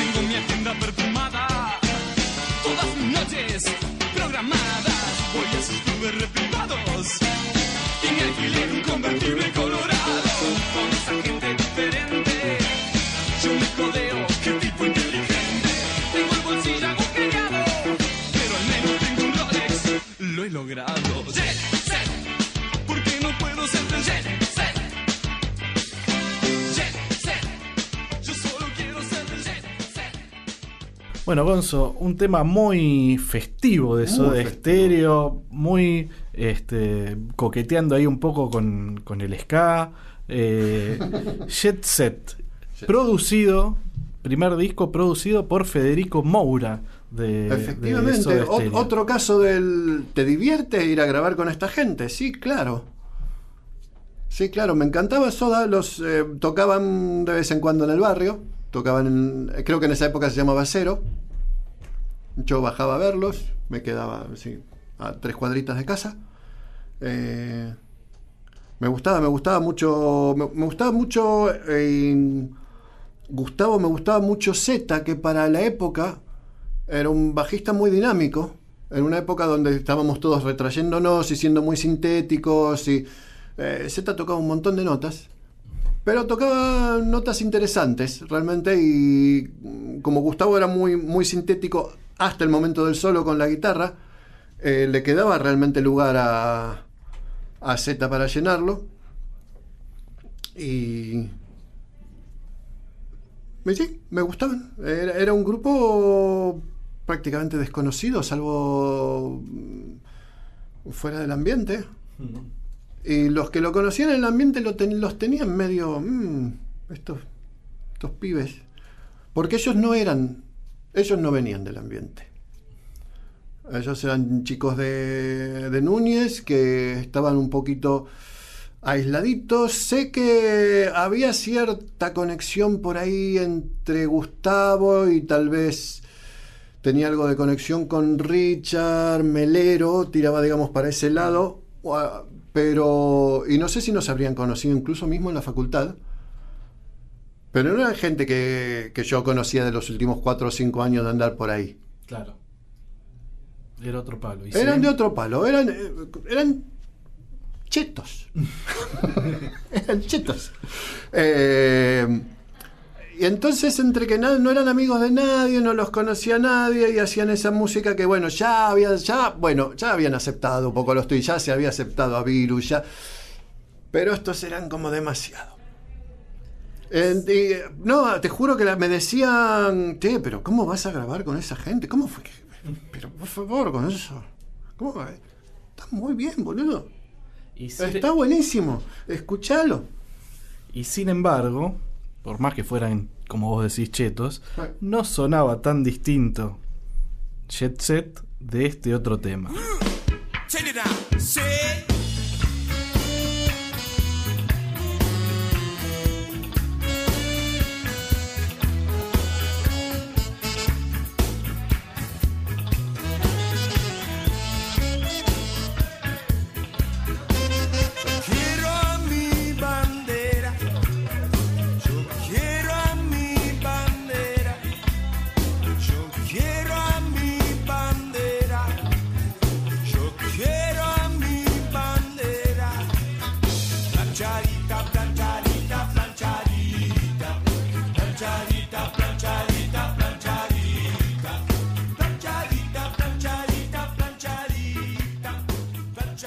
¿A vos qué te parece, Gonzo? ¿Es tan distinto el sonido que tiene Jet Set con Que me pisen? Digo, hay una Eh, atmósfera festiva ahí. Hay una atmósfera festiva, es ska. eh, De una u otra manera, los dos son, son skas. Eh, lo que pasa es que uno tiene un color. Sumo siempre tuvo un colorcito oscuro. Eh, siempre fue más negro también eh, en el sentido de, de raza, ¿no? Además, está más cercano a la música negra. Eh, y tiene esa giria de del pelado, viste, que que lo hace diferente. O sea, sí, uno es un, es un grupo que suena rasposo, que tiene, que cruje un poquito, que cruje la voz del que canta, que la letra y la manera de cantar eh, rasca un poco. Y los otros son. tienen burbujitas. Sin Pe- embargo, pero la- las fuentes, las fuentes musicales son similares. y sin embargo tienen un punto en común que es el saxofonista. Y tienen un punto en común que es uno de los saxofonistas, por lo menos. eh, porque ahí es, eh, es, es una colabora- colaboración, está grabado a dúo con, con Roberto. ¿Y cómo era, cómo fue tu vínculo inicial con, con Sumo? Indecible porque es como estaban ahí todo el rato, estábamos ahí, hola, ¿qué tal? Nos conocíamos, tocaban, tocaban ellos de teloneros nuestros en, el Einstein. No sé si decirlo de esa manera, porque tampoco es que se vivía de esa manera, no sé si alguna vez nos habrá tocado tocar a nosotros primero, en general creo que no, porque el recuerdo que tengo era tratar de no llegar antes de que terminaban, porque si no después te quedaban zumbando los oídos. Claro. Te quedaban zumbando los oídos mal. Daba, me encantaban, me encantaban, era un grupazo. Era muy fanático de, de Superman. Eh, y- pero no no eso, éramos del ambiente. O sea, ya no, no, no, no era. eh, de hecho, a- ver, posiblemente Roberto fuera el con el que al principio menos relación tenía, pero igual terminabas charlando, copeteando, estábamos todos en los mismos lugares, en los mismos bares, aparecíamos, íbamos a ver a los mismos grupos, o sea, estábamos ahí. Eh, esto fue una, una decisión de él, quería que sonara un poquito más, supongo más pensó en los viejos vinagres cuando me llamó, que es un funky. Y claro, que él tenía viste, un poquito el sonido de Maceo Parker en el oído, yo toco el saxo alto, me gusta Maceo Parker, era evidente, no lo había cultivado tanto como después. Eh, y bueno, ya que estábamos, eh, que me pisen, también quedó. Pero, a ver, por ejemplo, nunca, nunca toqué con ellos en vivo, creo. Y a la grabación, si mal no recuerdo, estábamos los dos solos. Una, Robert- una- sí, sí, sí, una mañanita en Panda. No sé si había uno más de ellos. Posiblemente sí. Se me ocurre que. A ver, un poco el que llevaba la producción era Moyo. Me imagino. Que siempre tuvo esa. esa visión musical. Pero no. no es- mi participación y mi- con, con ellos que ha sido un honor y es una parte destacada de mi currículum, si querés, fue esa mañanita. Pasa que son dos temazos. Son dos temazos tremendos, son dos hitos. Y bien. Que quedaron, Que quedaron marcados ahí, sí, en sí, la sí. historia. Pero ellos eran un, un grupo muy compacto. No, no quisiera decir cerrado, eran compactos. Entonces, viste, mm, sus ensayos eran sus ensayos, sus shows eran sus shows. Eran muy de sí mismos. Vos tuviste, eh, como estamos recorriendo muchísimos grupos, alguna vez dijiste que quizás el grupo que más te había marcado, del cual más te forma, más formabas parte, digamos, o que te quedó más grabado en la piel, son los Twist.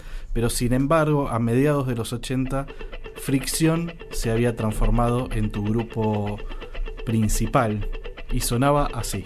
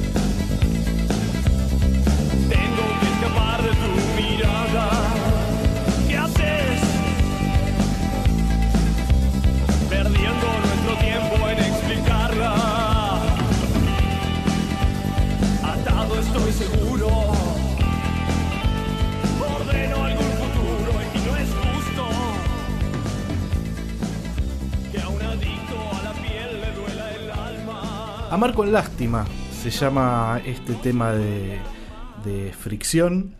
Qué linda letra tiene. Y este, este, este podcast se llama La vida circular y a mí no deja de resultarme paradigmático el hecho de que en algún momento, la anécdota que recordábamos hace un rato, cuando te, te convocan los redondos a formar parte, vos estabas tocando en fricción con Richard y hace unos meses, creo que fue a principios de este año o el año pasado, que Sky lo llamó a Richard para tocar en su banda. Sí. Decime si la vida al final no termina siendo circular.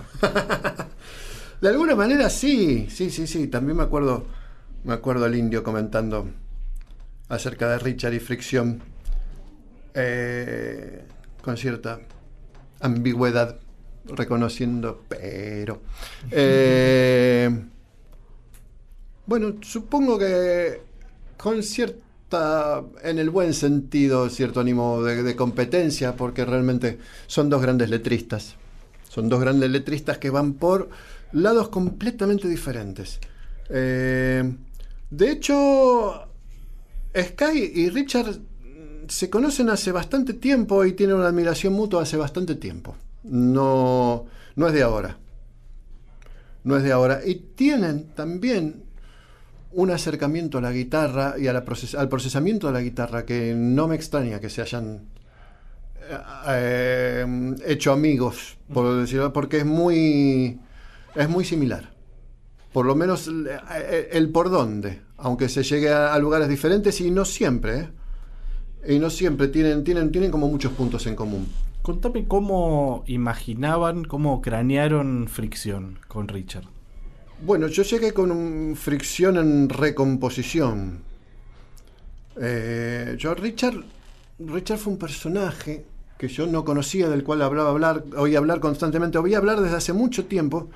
Yo eh, aprendí a tocar, o sea, mi lugar de práctica del saxo fue en una sala de ensayo que tenía Ulises Butrón en Mataderos. Estoy hablándote de, pues, no sé, el año 80 tal vez. Cuando recién compré el saxo, lo había conocido a Ulises por un amigo común, un amigo de... Yo andaba un poco por todos lados y entre mis lados andaba por Boedo, Boedo Almagro, y Marcial Sarandés, es gran guitarrista, gran amigo, me dice, tenés que conocer a este pibe. Y me lleva un día a la casa de Ulises, mm, no sé, tendría 18, 19 como mucho, ni siquiera tenía una Les Paul. O sea, tenía una Les Paul, pero no era una Gibson. Poco después se había, poco tiempo después se compró su primera, su primera Gibson. un grabador de dos canales con el cual él sabía cómo convertirlo en cámara de eco, hacer loops, eh, a grabar volcados, era un moderno tremendo y tocaba como Fripp, vaya, y le gustaba, y estaba empezando como a enterarse de lo que era la música moderna, ¿no? Todavía, yo creo que todavía cuando lo conocía era un crimsoniano auténtico. Eh, y sabía que se estaba armando una sala de ensayo con otro amigo en medio de mataderos entre fábricas precisamente para poder tocar a cualquier hora, las 24 horas al volumen que quisieran. Y de cara dura, los dos, tres días que lo conozco, no podía tocar en mi casa, lo llamo, yo Ulises, mira, me compré un saxo, necesito un lugar para estudiar, sí, vení. Bueno. Y a este lugar se cocinaban cosas y venía mucho melero, se fue medio un poco Huguito Feugelman, eh, no me acuerdo cómo se llama el tecladista de los Cadillacs, eh, por ahí te, te acordás en algún momento, que era un pozo de modernidad también encapsulado aparte, eh, que sobre todo el, digamos, el, que llegaba en general con las novedades era Daniel, Daniel Melero, y ahí nos juntábamos, tocábamos, ahí de ahí salieron los encargados, previo pasar por otras formaciones con otros eh, con otros nombres, muchos grupos que eran dos grabadores Revox de, cinta y, y gente tocando arriba, eh, los cuales yo en general no participaba porque estaba aprendiendo a tocar. Y Ulises realmente tocaba muy bien, tocaba muy bien para la edad, tocaba muy bien para el, para el contexto, para el momento. Eh, y Daniel tenía, era, conceptualmente tenía muy claro ya lo que quería, lo que, lo que iba a ser su carrera. De hecho, a veces te psicopateaba y te decía, te mostraba que él, lo- los, los cassettes que iba guardando, mira, los estoy enumerando porque sé que un día voy a ser muy famoso y esto se va a vender. Y vos te, mirándolo, este pibe que me, está psicopateando, se está, está viendo a ver qué, cómo reacciono, me lo está diciendo en serio. Em, y hablaban de un tal Richard. Yo siempre escuchaba hablar de un tal Richard que resultó ser Richard Coleman. Yo lo conocí absolutamente por otro lado, era el novio de la compañera de facultad de Celsa Mel Gowland. Em, pero al final, claro, sí, ¿no? Fue el mismo tipo que tocaba en. Con. eh, con Ulises en Metrópoli. Eh, mundo circular, era toda gente que yo iba, que yo conocía de toda la vida por lados diferentes y se iban, claro, yo iba viendo cómo se juntaban muchos, la cantidad de gente que yo presenté es bastante importante. Eh, y claro, se iban todos, viste, en, en dos o tres años, viste, empezaban a mezclarse, a conocerse unos con otros, a hacer grupos. Eh, Es interesante porque vos decís de toda la vida y ahí que tenías 25 años no, quizás. no, estamos hablando de cuando yo tenía, bueno, fricción casi, casi 25 tal vez, pero no, te estoy hablando de cuando yo tenía 20, 21, 22. Claro. Años muy intensos también, ¿no? Toda la vida para mí, por ahí algunos eran 5 años, algunos eran 3, o algunos eran 2. Era muy intenso todo en esa época. Realmente un año o dos eran... pasaban muchísimas cosas. Eh, bueno, y resulta que nosotros habíamos tenido con Richard un ya una especie de, cosa en común que era su lado. Que lo grabó, que era un tema de él, pero que lo grabó, lo, lo terminó de redondear o le puso algunas partes eh, Gustavo, con lo cual quedó a nombre de los dos y que se grabó en el primer disco de Soda, que era un tema que yo tenía mi parte. Y yo le puse el. Sobre unos acordes que me mostró Gustavo, yo armé el, la famosa introducción. Y tenía un solo armado que. Que el día que llegué a, a, a grabarlo, Gustavo me dice: No, no, graba otra cosa, no quiero que suene como un saxo. Ah, bien, ¿qué hago? le pego. No, no, ya. Yo había tocado sin que pareciera un saxo durante mucho tiempo. Y bueno, tuve que hacer un solo nuevo en el momento, que es el solo que quedó, que es la verdad que me encanta. De hecho, es un solo que después cuando lo tocaba en vivo lo tocaba igual, porque realmente era un solo muy redondo, muy lindo, pero tardé mucho rato. Como lo tuve que recomponer en el momento, no pasaba, no salía, no salía, no salía. Y en un momento llega Richard al estudio, pero como de visita. Y va, ve la situación.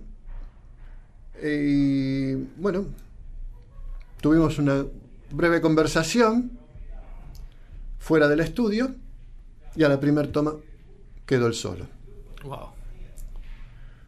Y bueno, ya ahí había esa magia, esa cosa, participar, redondear un tema que eh, originalmente era de él, ya nos quedó una relación. Teníamos muchísima música en común que nos gustaba, teníamos muchos amigos en común. eh, ya empezamos a vernos en todas las fiestas. Éramos casi amigos. Y bueno, llegó el momento en que que Gustavo, bueno, ya eh, que él empieza, ya se separa Clap, entonces quedan Cristian Basso y Samalea libres, porque Fricción era una banda paralela de todo el mundo menos de Richard. Tanto para Gustavo como para Cristian y Fernando era una banda paralela, ellos tenían Clap, Clap se separa, quedan ellos libres, y además Soda estaba yéndose muy para arriba, y había como una mm, como, lo como cuando eh, los twists se hicieron famosos salieron todos los productores y todo ah se dieron cuenta de repente que esto gusta y salieron a buscar montones de twists por ahí o similares o que hicieran una parte de lo que hacían los twists eh, o grupos que los pericos o o los Cadillacs fueron se prendieron en esa succión como se decía en la Fórmula 1 se les abrieron unas puertas que por ahí hubieran tardado dos o tres años si no hubiera sido por la dicha movimiento. Eh, mismo el primer éxito verdadero de, de Virus es después. Bueno, con Soda pasó una cosa similar. Tres, cuatro años después. Salieron todo el mundo a darse cuenta que, bueno, otra vez cambio de paradigma, ahora es así, ahora es hombreras y, y pelo parado. Y bueno, había como una esperanza de. Bueno, de que precisamente íbamos, a ser atractivos para. o fricción. Todavía no, no, no, no contaba yo ahí. Entonces Richard decidió armarlo en principio en trío, pero sentía como que le faltaba algo. Un día fue a ver In Excess, habían venido a tocar, vio que había un tecladista, pero que también tocaba un poquito de guitarra, digo, un saxofonista que tocaba un poquito de guitarra, un poco de sintetizador, cantante al costado.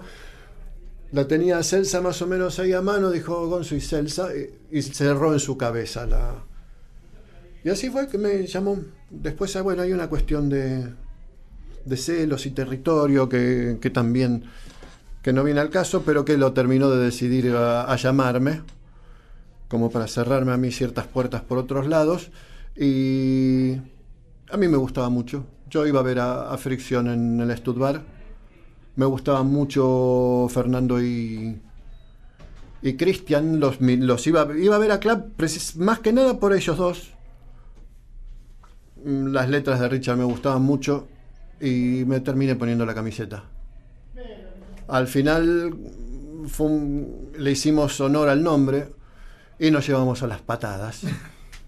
O sea, terminamos la última época con, con Fernando y Cristian, con quienes me doy un gran abrazo, ahora sí me los cruzo, pero era, viste, poner una revista de arriba del teclado, viste, y mientras entre tema y tema, viste, ojear la revista para no mirarnos a la cara eh, y, y darnos de piñas.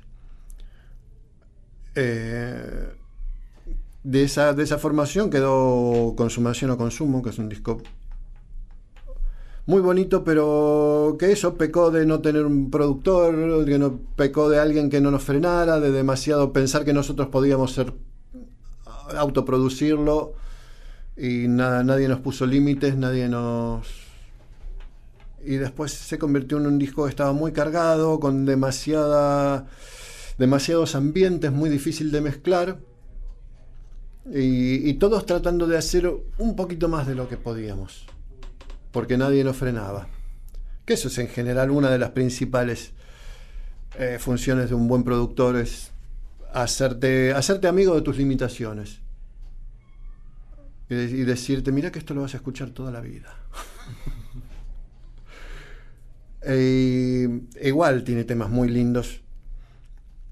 Y tiene, tiene un par de momentazos, pero es un disco difícil de escuchar. Consumación o consumo. Es un disco difícil de escuchar sin, sin explicar un poco el contexto y decir, bueno, escucha este, este y este y estos por ahí, pasalos y quedarte al lado y toser cada, tanto para disimular algún, alguna cosa que no debería estar ahí. Y después, bueno, cuando esta banda se desarmó quedamos Richard y yo. Y yo tenía la camiseta muy puesta y me puse, me, puse a fricción y a Richard muy al hombro. Que Richard la verdad que necesitaba mucho apoyo en ese momento. Y tuvo, tuvo la lucidez de, de ver un par de músicos. Especialmente tenía, Richard tenía a Daniel Castro entre ojos. Eh, Dani lo trajo em, al otro Daniel, el baterista, y ahí no me acuerdo quién, creo que el mismo Richard lo trajo a Rolly, y enseguida se, se montó una química tremenda de lo que para mucha gente es uno de los mejores grupos de... Algunos dicen del rock nacional, otros dicen de los 80, otros dicen del 86. Pero sé que o sea, me sigo encontrando gente para la cual Fricción es una cosa, es un hito de sus vidas incluso. Yo, la verdad, yo soy muy fanático de muchos grupos del rock nacional y me parece un poco exagerado. Pero que Pero una especie pero de grupo de culto. Eh, sí, sí, sí, no deja de darme mucho orgullo que la gente lo vea así. ¿Y Que alguna gente al menos lo vea así. ¿Y hasta qué año siguieron tocando con Fricción? Creo que nos separamos en el 88. Y un, y un poquito después está ese mítico ya concierto con, o despedida con los redondos y tu partida a España. Sí, Que te estás salteando a Memphis. tenés razón. Te estás salteando a Memphis. ¿Cómo fue esa, esa etapa de la blusera? Eh, la etapa de la blusera fue inmediatamente después de separarse eh, Fricción. Yo estuve un año y pico de gira con Soda. Eh, de ese tipo de cosas que uno no debería hacer, que es trabajar con los amigos, porque puede ser que tus amigos dejen de ser tus amigos.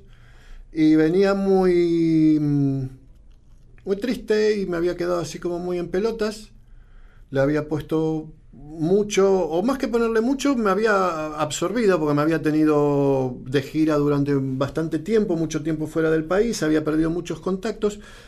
Y antes de irme de, de gira con Soda, al- algún día me, me- me llamó Andrés y me, me llevó de rotation por ahí, viste que Andrés es muy de, de subirse a escenarios ajenos. Andrés es Andrés Calamar. Ah, es Andrés, es Andrés Caramaro. Y fuimos un día, no me acuerdo a dónde, a ver a, a Memphis y nos subimos un poco de prepo al escenario. Y para mí fue una cosa maravillosa, fue, viste, media hora de estar en un grupo que era como si hubiera tocado con ellos toda la vida, música que me gustaba tocar que en general no tocaba con los demás. Para mí siempre me gustó mucho el blues. De hecho, es a través del blues es como terminé entendiendo la música.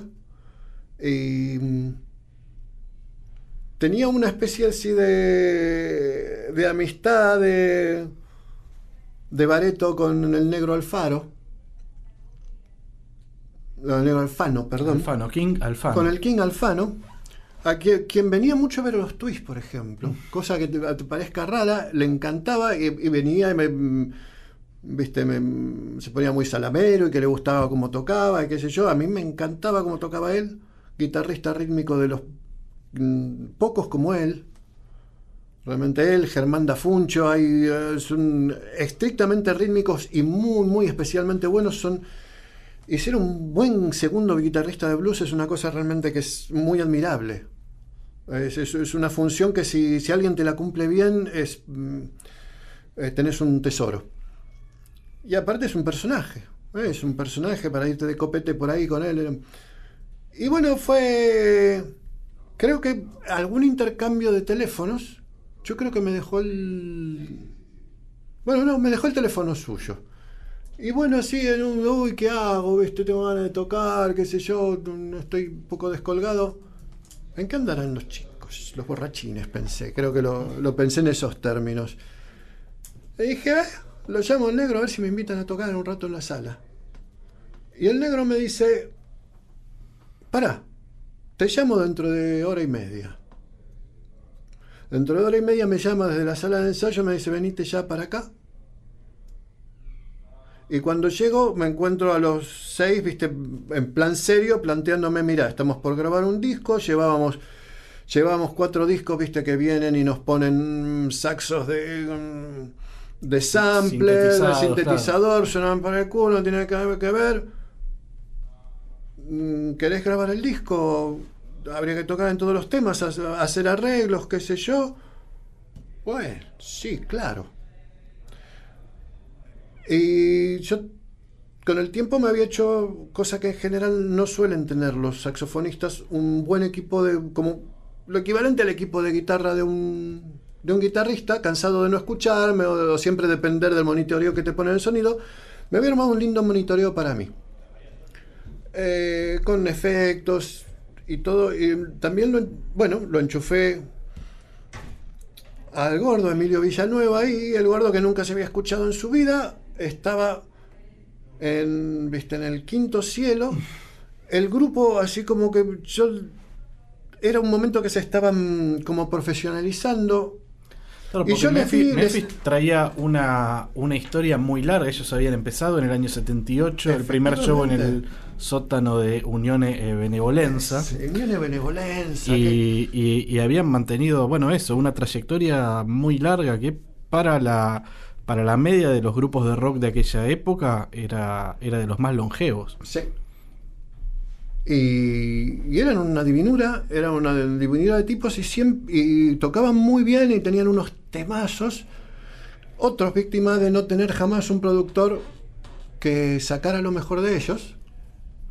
Sus discos son de la primera época, son muy buenos temas, algunos están arruinados por sonidos espantosos que no tienen por qué estar y otros no están bien aprovechados porque no porque no, no termina de haber cohesión en el sonido.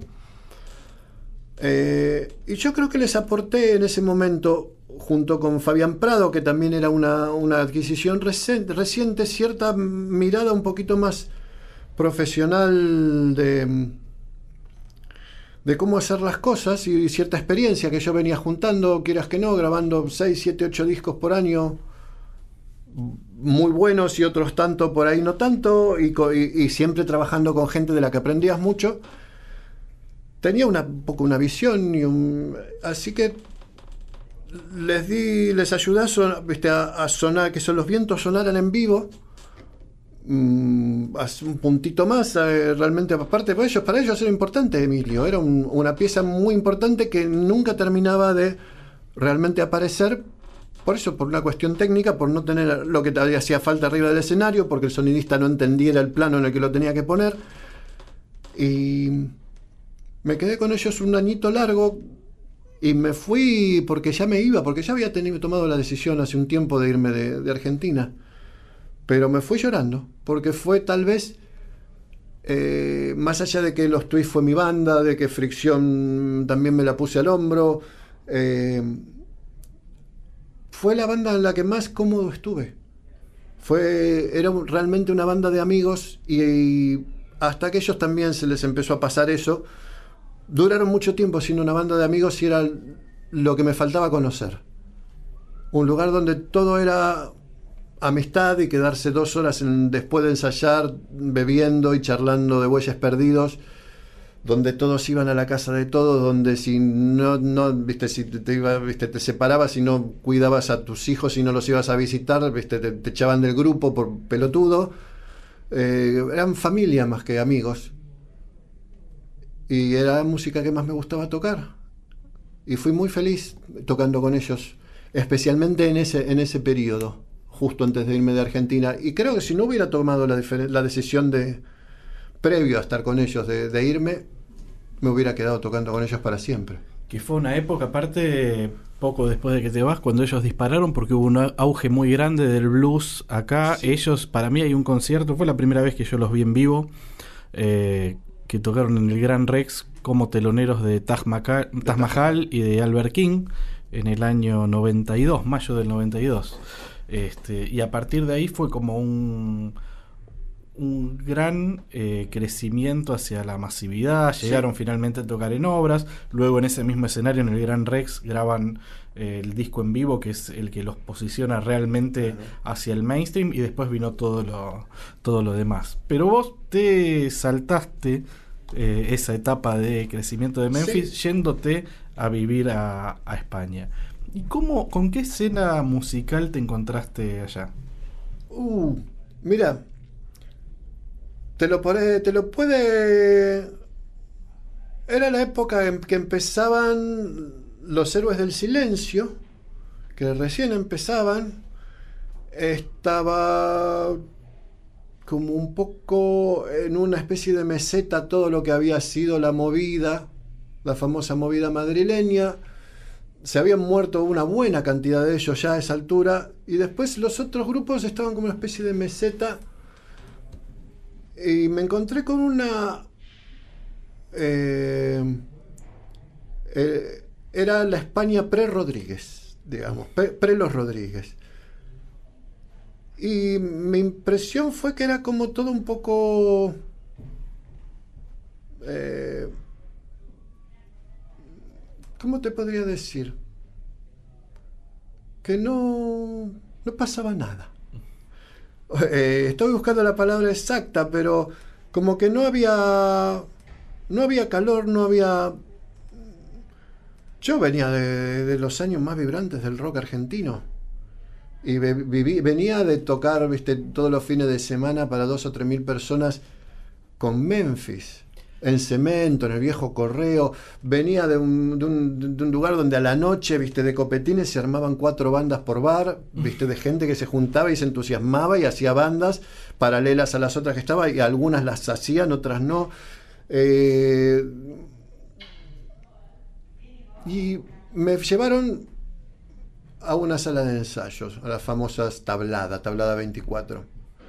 Que además ya me sorprendía ¿no? el profesionalismo. en Madrid vos no podés tener eh, una sala de ensayo en tu casa. Te cae la cana. No podés tener una sala de ensayo que no esté en un complejo de salas de ensayo.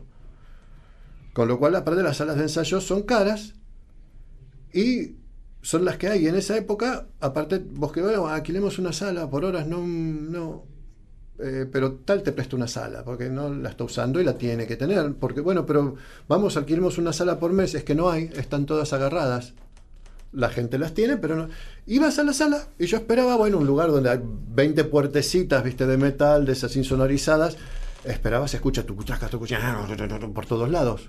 No, escuchabas al típico baterista estudiando en el fondo. Bueno, ¿será que es lunes? No, es siempre así. Eh, ¿Cómo es esto? Como la gente tiene salas de ensayo y no está tocando todo el día. Fue mi pregunta. Si no tienen un concierto o un disco para mm, practicar o, o no están por salir de giro, no tienen un concierto el fin de semana, ¿para qué van a ensayar? Para tocar. Y no va uno a tocar con el otro y a subirse al escenario de tal y cual, no. ¿Y dónde es el boliche que estén tocando? No, porque si no. Porque además eh, después están, viste, las ferias de pueblo, con la- las fiestas patronales, entonces como, como eso da mucha plata, los partidos políticos pagan a los grupos y los grupos están acostumbrados a irse de gira, de fiestas patronales, entonces ya nadie toca en boliches. Yermo, me pareció.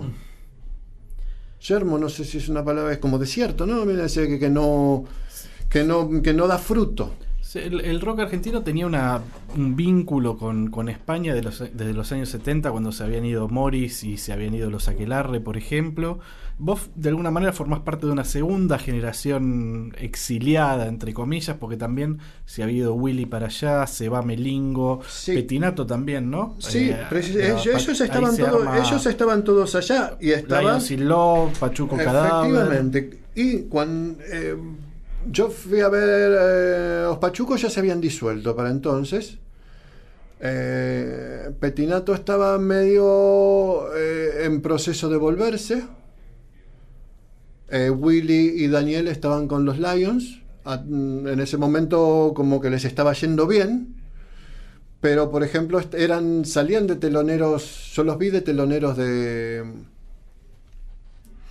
eh, te los dije antes, de los héroes de silencio, que me pareció una, de una total indignidad. Porque los héroes del silencio entonces, y después siguieron siendo una banda de... Era una banda de secundario. Y que me perdone, yo sé que acá hay gente que le gusta mucho, pero... Y hay gente incluso, hay gente que te lo comparaba con Soda Stereo. Por Dios. Por favor. Que no. Que era, viste, dos acordes y un señor con la voz impostada al cual no, bueno, déjame, me- porque un poco de ética, Gonzalo, por favor. Eh, pero más allá de eso, objetivamente, la diferencia de nivel era impresionante. Los Lions in Love eran un grupazo, sonaban increíblemente bien y eran teleneros de un, de eso, de un trío que, que estaban, te diría, aprendiendo a tocar, que por ahí sí tenían una estética y un algo y algo. Eh, y lo que estaba cocinándose en ese momento eran los Rodríguez. Era justo cuando yo llegué, estaban grabando los Rodríguez. Que fueron un cambio, en ese momento fueron una bisagra para el rock español. Otra vez más, lo había hecho Tequila en su momento, otra vez más entendieron de qué se trataba el rock and roll. Claro, después de eso, el rock español es una serie de clones de, de- de los Rodríguez. ¿Y vos eh, cuando, cuando llegás allá o en todos los años, digamos, Sí. eh, 90, te volcás más hacia, hacia los blues en tu proyecto personal? Eh, sí. Eh, yo no me quedé en Madrid.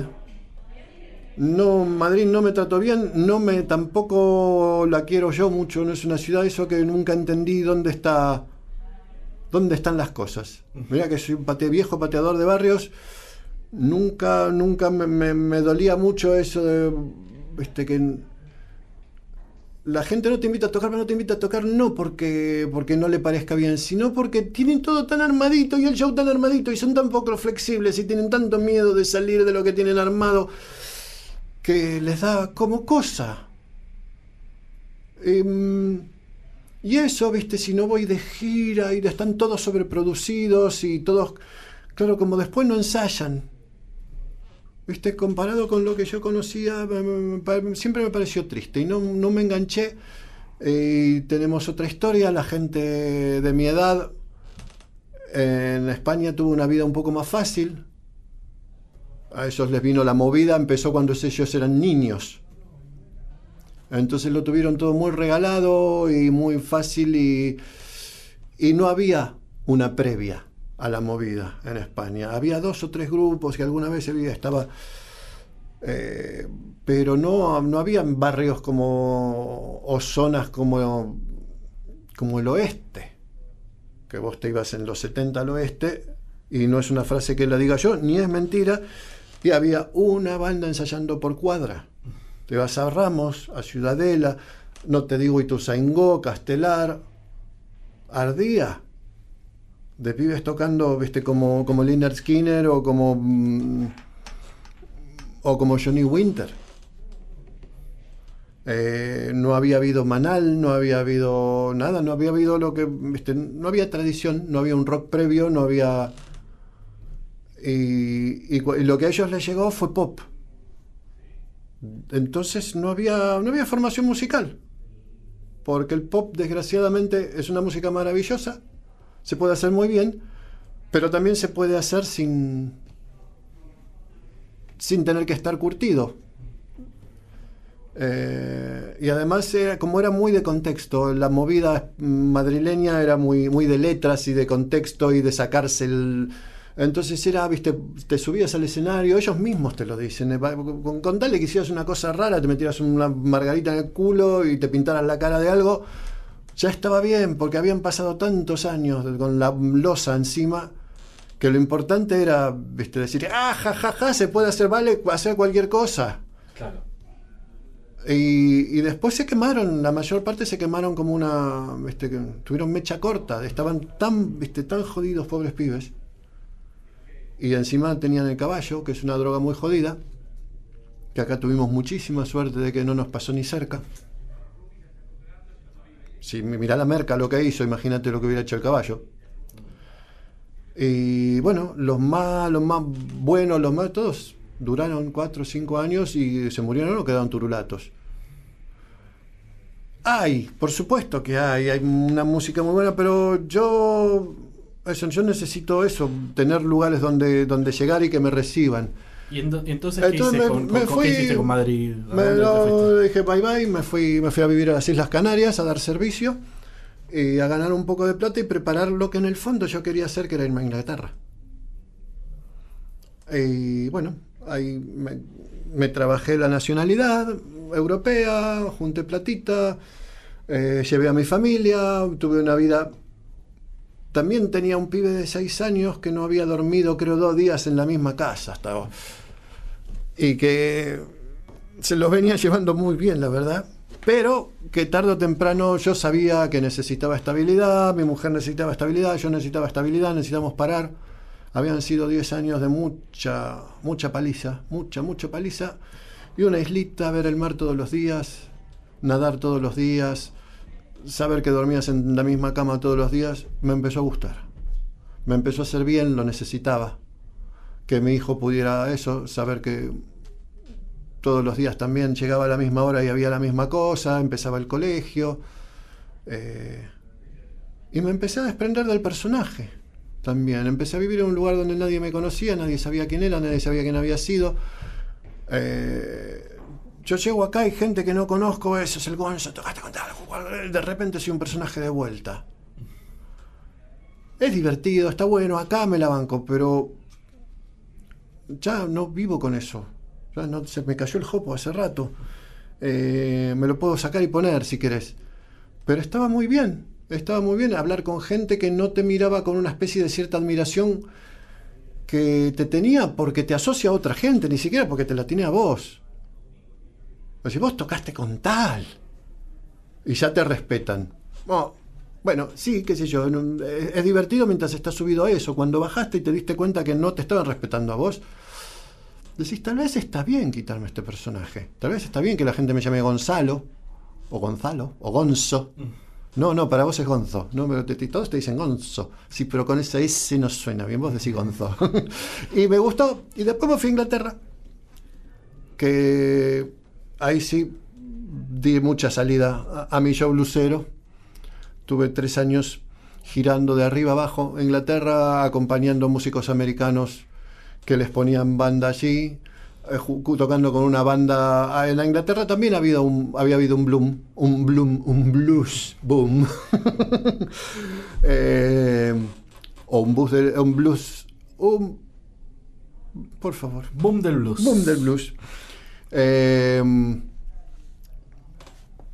que estaba, digamos, pasando por sus últimos años, pero que aún así tenía una serie de, a lo largo de toda Inglaterra, que es un país muy homogéneo, en el sentido socioeconómico, es, es muy es como una especie de, Gran Buenos Aires enorme, por decirlo así, es, es unas afueras constantes. Después hay unas ciudades con dos o tres edificios, pero en general es un el mundo chalet, por decirlo así, ¿no? Es un poquito, ¿viste la imagen que tenés de Inglaterra? Una casita igual al lado de la otra, todos ladrillitos rojos. Bueno, es así. Y más te va saliendo de los pueblos, bueno, deja de ser uno al lado del otro y es chalecito. Pero está, viste, el club para tocar, está el town hall, o sea, eh, la municipalidad tiene su teatro.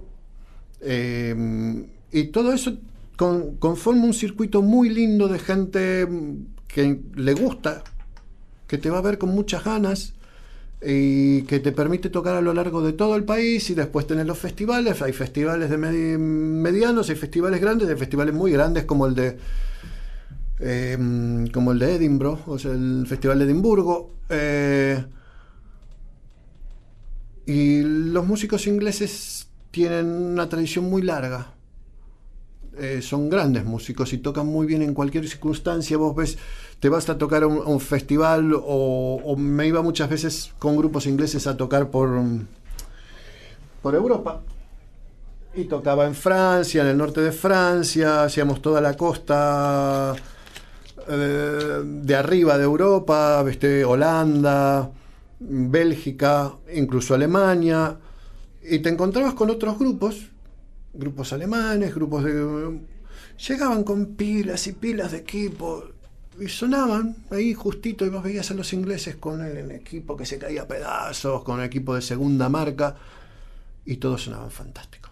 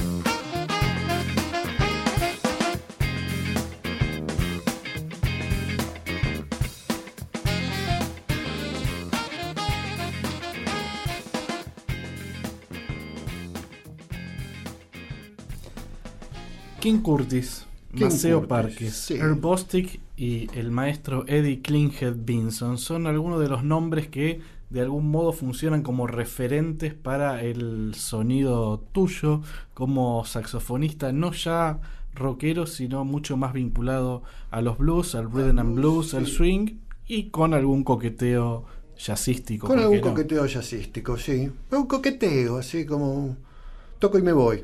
No, no, no pretendo ser jamás pretendido, ni, ni lo pretendo, ni tengo el tiempo mm, de que me queda de vida, ni para ser un músico de jazz.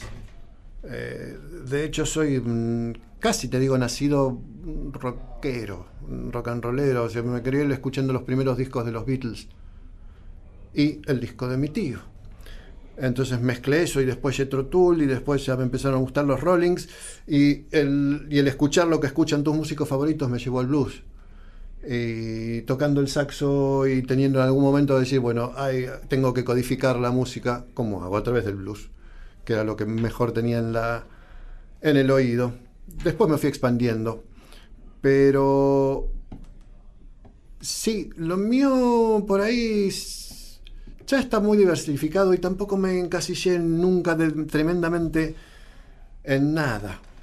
Eh, eh, en el fondo sí, si, me dices, a ver, ¿viste eso que te dicen si te tuvieras que llevar 10 discos a una isla? Eh, si te tuvieras que quedar con una música, posiblemente me quedaría con el rock and roll. ¿Dónde está todo lo que me gusta? Donde se junta todo lo que me gusta y donde está tocado con la energía que más me gusta. Lo que pasa es que eh, a veces a esta altura de del- encontrar músicos que toquen rock and roll y que sean buenos músicos y que tengan tiempo para tocar con uno y que no siempre es fácil. Y el rock and roll es una música muy generosa y cualquiera puede tocar, en- hasta un punto. Eh, hay cosas que te gusta hacerlas con un poquito más de sutileza, con un poquito más de swing. Eh, pero por ahí, me- si me tuviera. La música que más me. es el rock and, lo que se llama el rock and roll negro, si querés, o, el swing to rhythm and blues. Que es el rock and roll antes de que llegaran los blancos y antes de que dijeran, ah, mira, el 55 inventamos esto. Mentira, eh, pasaba, pasaba, ya existía el rock and roll hace 10 o 15 años. Lo que pasa que era lo que bailaban los negros.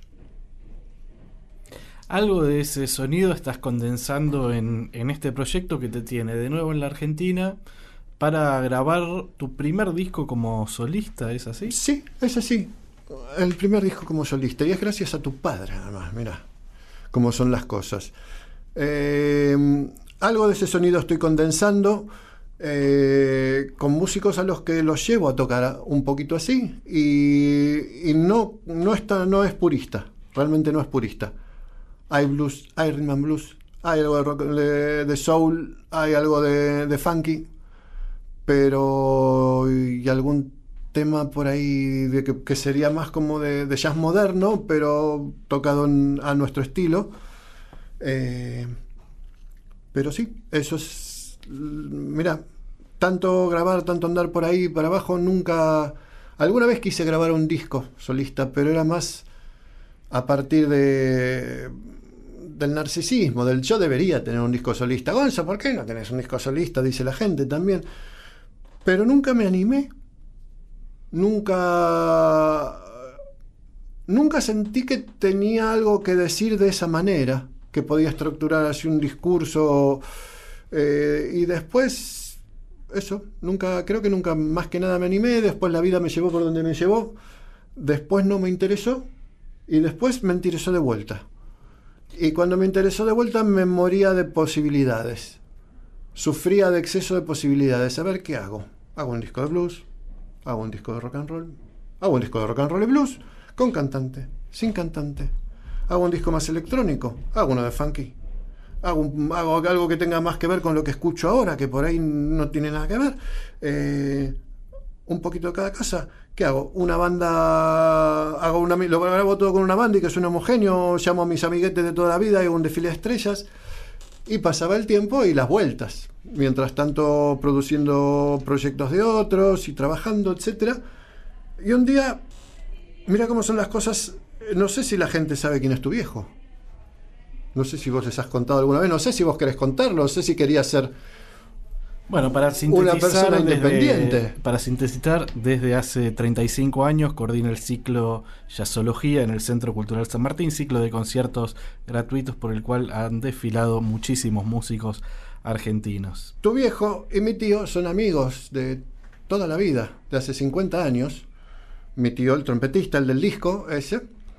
Y Carlos Incilo, un gran melómano, un coleccionista de discos y efectivamente curador del, del ciclo Jazzología. A partir del vínculo casi familiar, de Carlos me invitó ya a fines del 2000 a, participar en el ciclo. Eh, actué en el ciclo del 2000, actué en el ciclo del 2002. Nos quedó una gran amistad eh, de ese tipo de es ese tipo de personas con las cuales te eh, encontrás después de 20 años, se acuerda del nombre de tu hijo, se acuerda del cumpleaños de tu mujer y, y se acuerda de verdad, porque yo sé que hay gente que esas cosas las mira antes de que te va a encontrar, pero no. Y es una calidez humana tremenda y un gran conversador, o sea que es el tipo de personas que uno le gusta pasar cerca en algún momento. Y tiene una característica, es hincha de Racing. Y la gente dirá, ¿y esto qué tiene que ver? Pues Racing no sale campeón todos los años, me temo. Y salió campeón este año. Y yo no tengo mucha gente para saludar que sean hinchas de Racing. Y, claro, Carlos, por supuesto. Y de paso, a ver en qué anda. Entonces, eh, contacté a mi tío, conseguí su, em, su WhatsApp y le mandé una felicitación. Viniendo de un bostero como soy yo, es una cosa que emociona, supongo. Eh, y me devolvió el llamado, o sea, no me, no me mandó un mensaje, me llamó inmediatamente, a los 10 minutos, y fue un reencuentro telefónico muy bonito. Hablamos durante dos horas de todo, de mi tío, de la vida, de la música, de, de cómo van las cosas, de cómo iban en ese momento, que tanto cambiaron desde entonces, porque esto fue hace mm, más de seis meses. Y bueno, como suelen terminar las conversaciones, ¿y cuándo venís? Me dijo. Y yo le di lo que llamo mi respuesta estándar número dos, es eh, en general siempre trato de ir en noviembre, digo que voy en noviembre y después terminan pasando cosas. Terminan pasando cosas, es bueno, alguien se enfermó, eh, no sé, saltó una liebre y hubo que poner la plata del pasaje en otra cosa, etcétera, al final no voy. Y me dice Carlos, ¿y si vinieras, darías una fecha para el ciclo? Y yo que venía de eso que te contaba antes, viste, muriéndome de opciones, en tres segundos como cuando te morís, pasó mi vida por delante de mis ojos. No, se me- lo vi, lo vi claro, dije, tac, tac, tac, tac, me hizo el cerebro. Dije, Carlos, dame cuatro días y te contesto. Entonces, lo que a mi cabeza vino, sí, voy, toco y lo grabo. Y aquella banda que yo dejé en su momento trunca, con gente que incluso se enojó conmigo porque me fui de un día para el otro y, y no vamos a tocar más, ¿no? Ah, una banda de gente que se quería mucho, músicos de un impresionante nivel, pero nivel humano además, eh, y que nunca quedó registrada, salvo grabaciones en vivo de esas que siempre le faltan cinco para el peso y que no están en, en una calidad de, de ser editadas y que no tenía un registro se merecía, se merecía cerrar el, ese ciclo y empezar uno nuevo. Y para mí dejar de dar vueltas y jugar a grabar un disco a todo nada. Y en una época en la cual todo grabar es todo corregir, pegar, cortar, pegar. Grabar un disco en vivo me pareció filosóficamente tan coherente que todo cerraba que dije, sí, venga, hagámoslo. Llamemos a los muchachos en plan Blues Brothers. Ir- tenemos una misión, juntemos la banda de vuelta. Y de algún modo es una banda que te junta con un montón de las bandas que eh, estuvimos ah, recordando, evocando eh, y escuchando a lo largo de, de la vida circular. Sí, porque están, bueno, Alejandro y Gustavo Ridilenir. Eh, está Dani Castro que tocaron juntos en, En fricción, en otro lugar por ahí también. Fernando del Castillo en, en- en la batería, Fabián Prado, que era el tecladista de Memphis, que se había sumado casi a la misma época que vos, y se suma también el gran Santiago Castellani, un músico eh, mucho más joven, Mucho más eh, joven, sí, y un- muy talentoso y muy activo en la escena, que va a estar tocando el trombón. Sí. El concierto es el martes 26 en el Centro Cultural San Martín. Las entradas son gratuitas, como a lo largo de los últimos 35 años. Eh, y Gonzo, fue un placer enorme tenerte aquí en No, La Vida Circular. mío. A los que hayan llegado hasta acá, les mandamos un abrazo enorme y gracias por escuchar este montón de historias maravillosas. Y gracias a vos, Gonzo. por Gracias a vos, eh, Humphrey. A tanto hablar de tu padre. Un gustazo. Igualmente.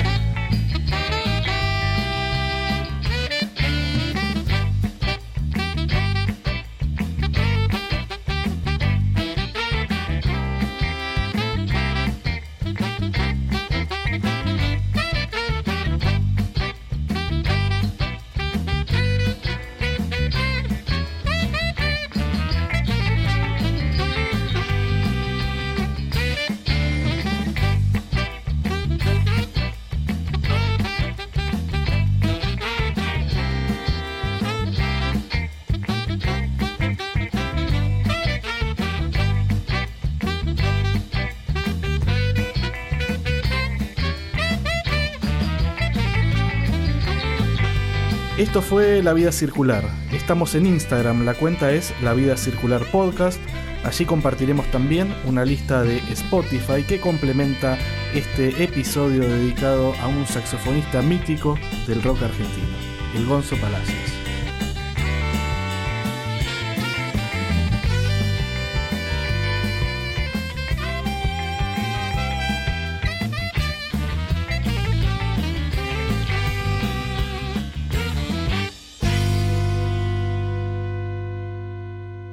Esto fue La Vida Circular, un podcast exclusivo de La Nación. Escucha todos los programas de La Nación Podcast en www.lanacion.com.ar. Suscríbete para no perderte ningún episodio. Estamos en Spotify, Apple Podcast, Google Podcast y en tu reproductor de podcast favorito. Seguí escuchando La Nación Podcast.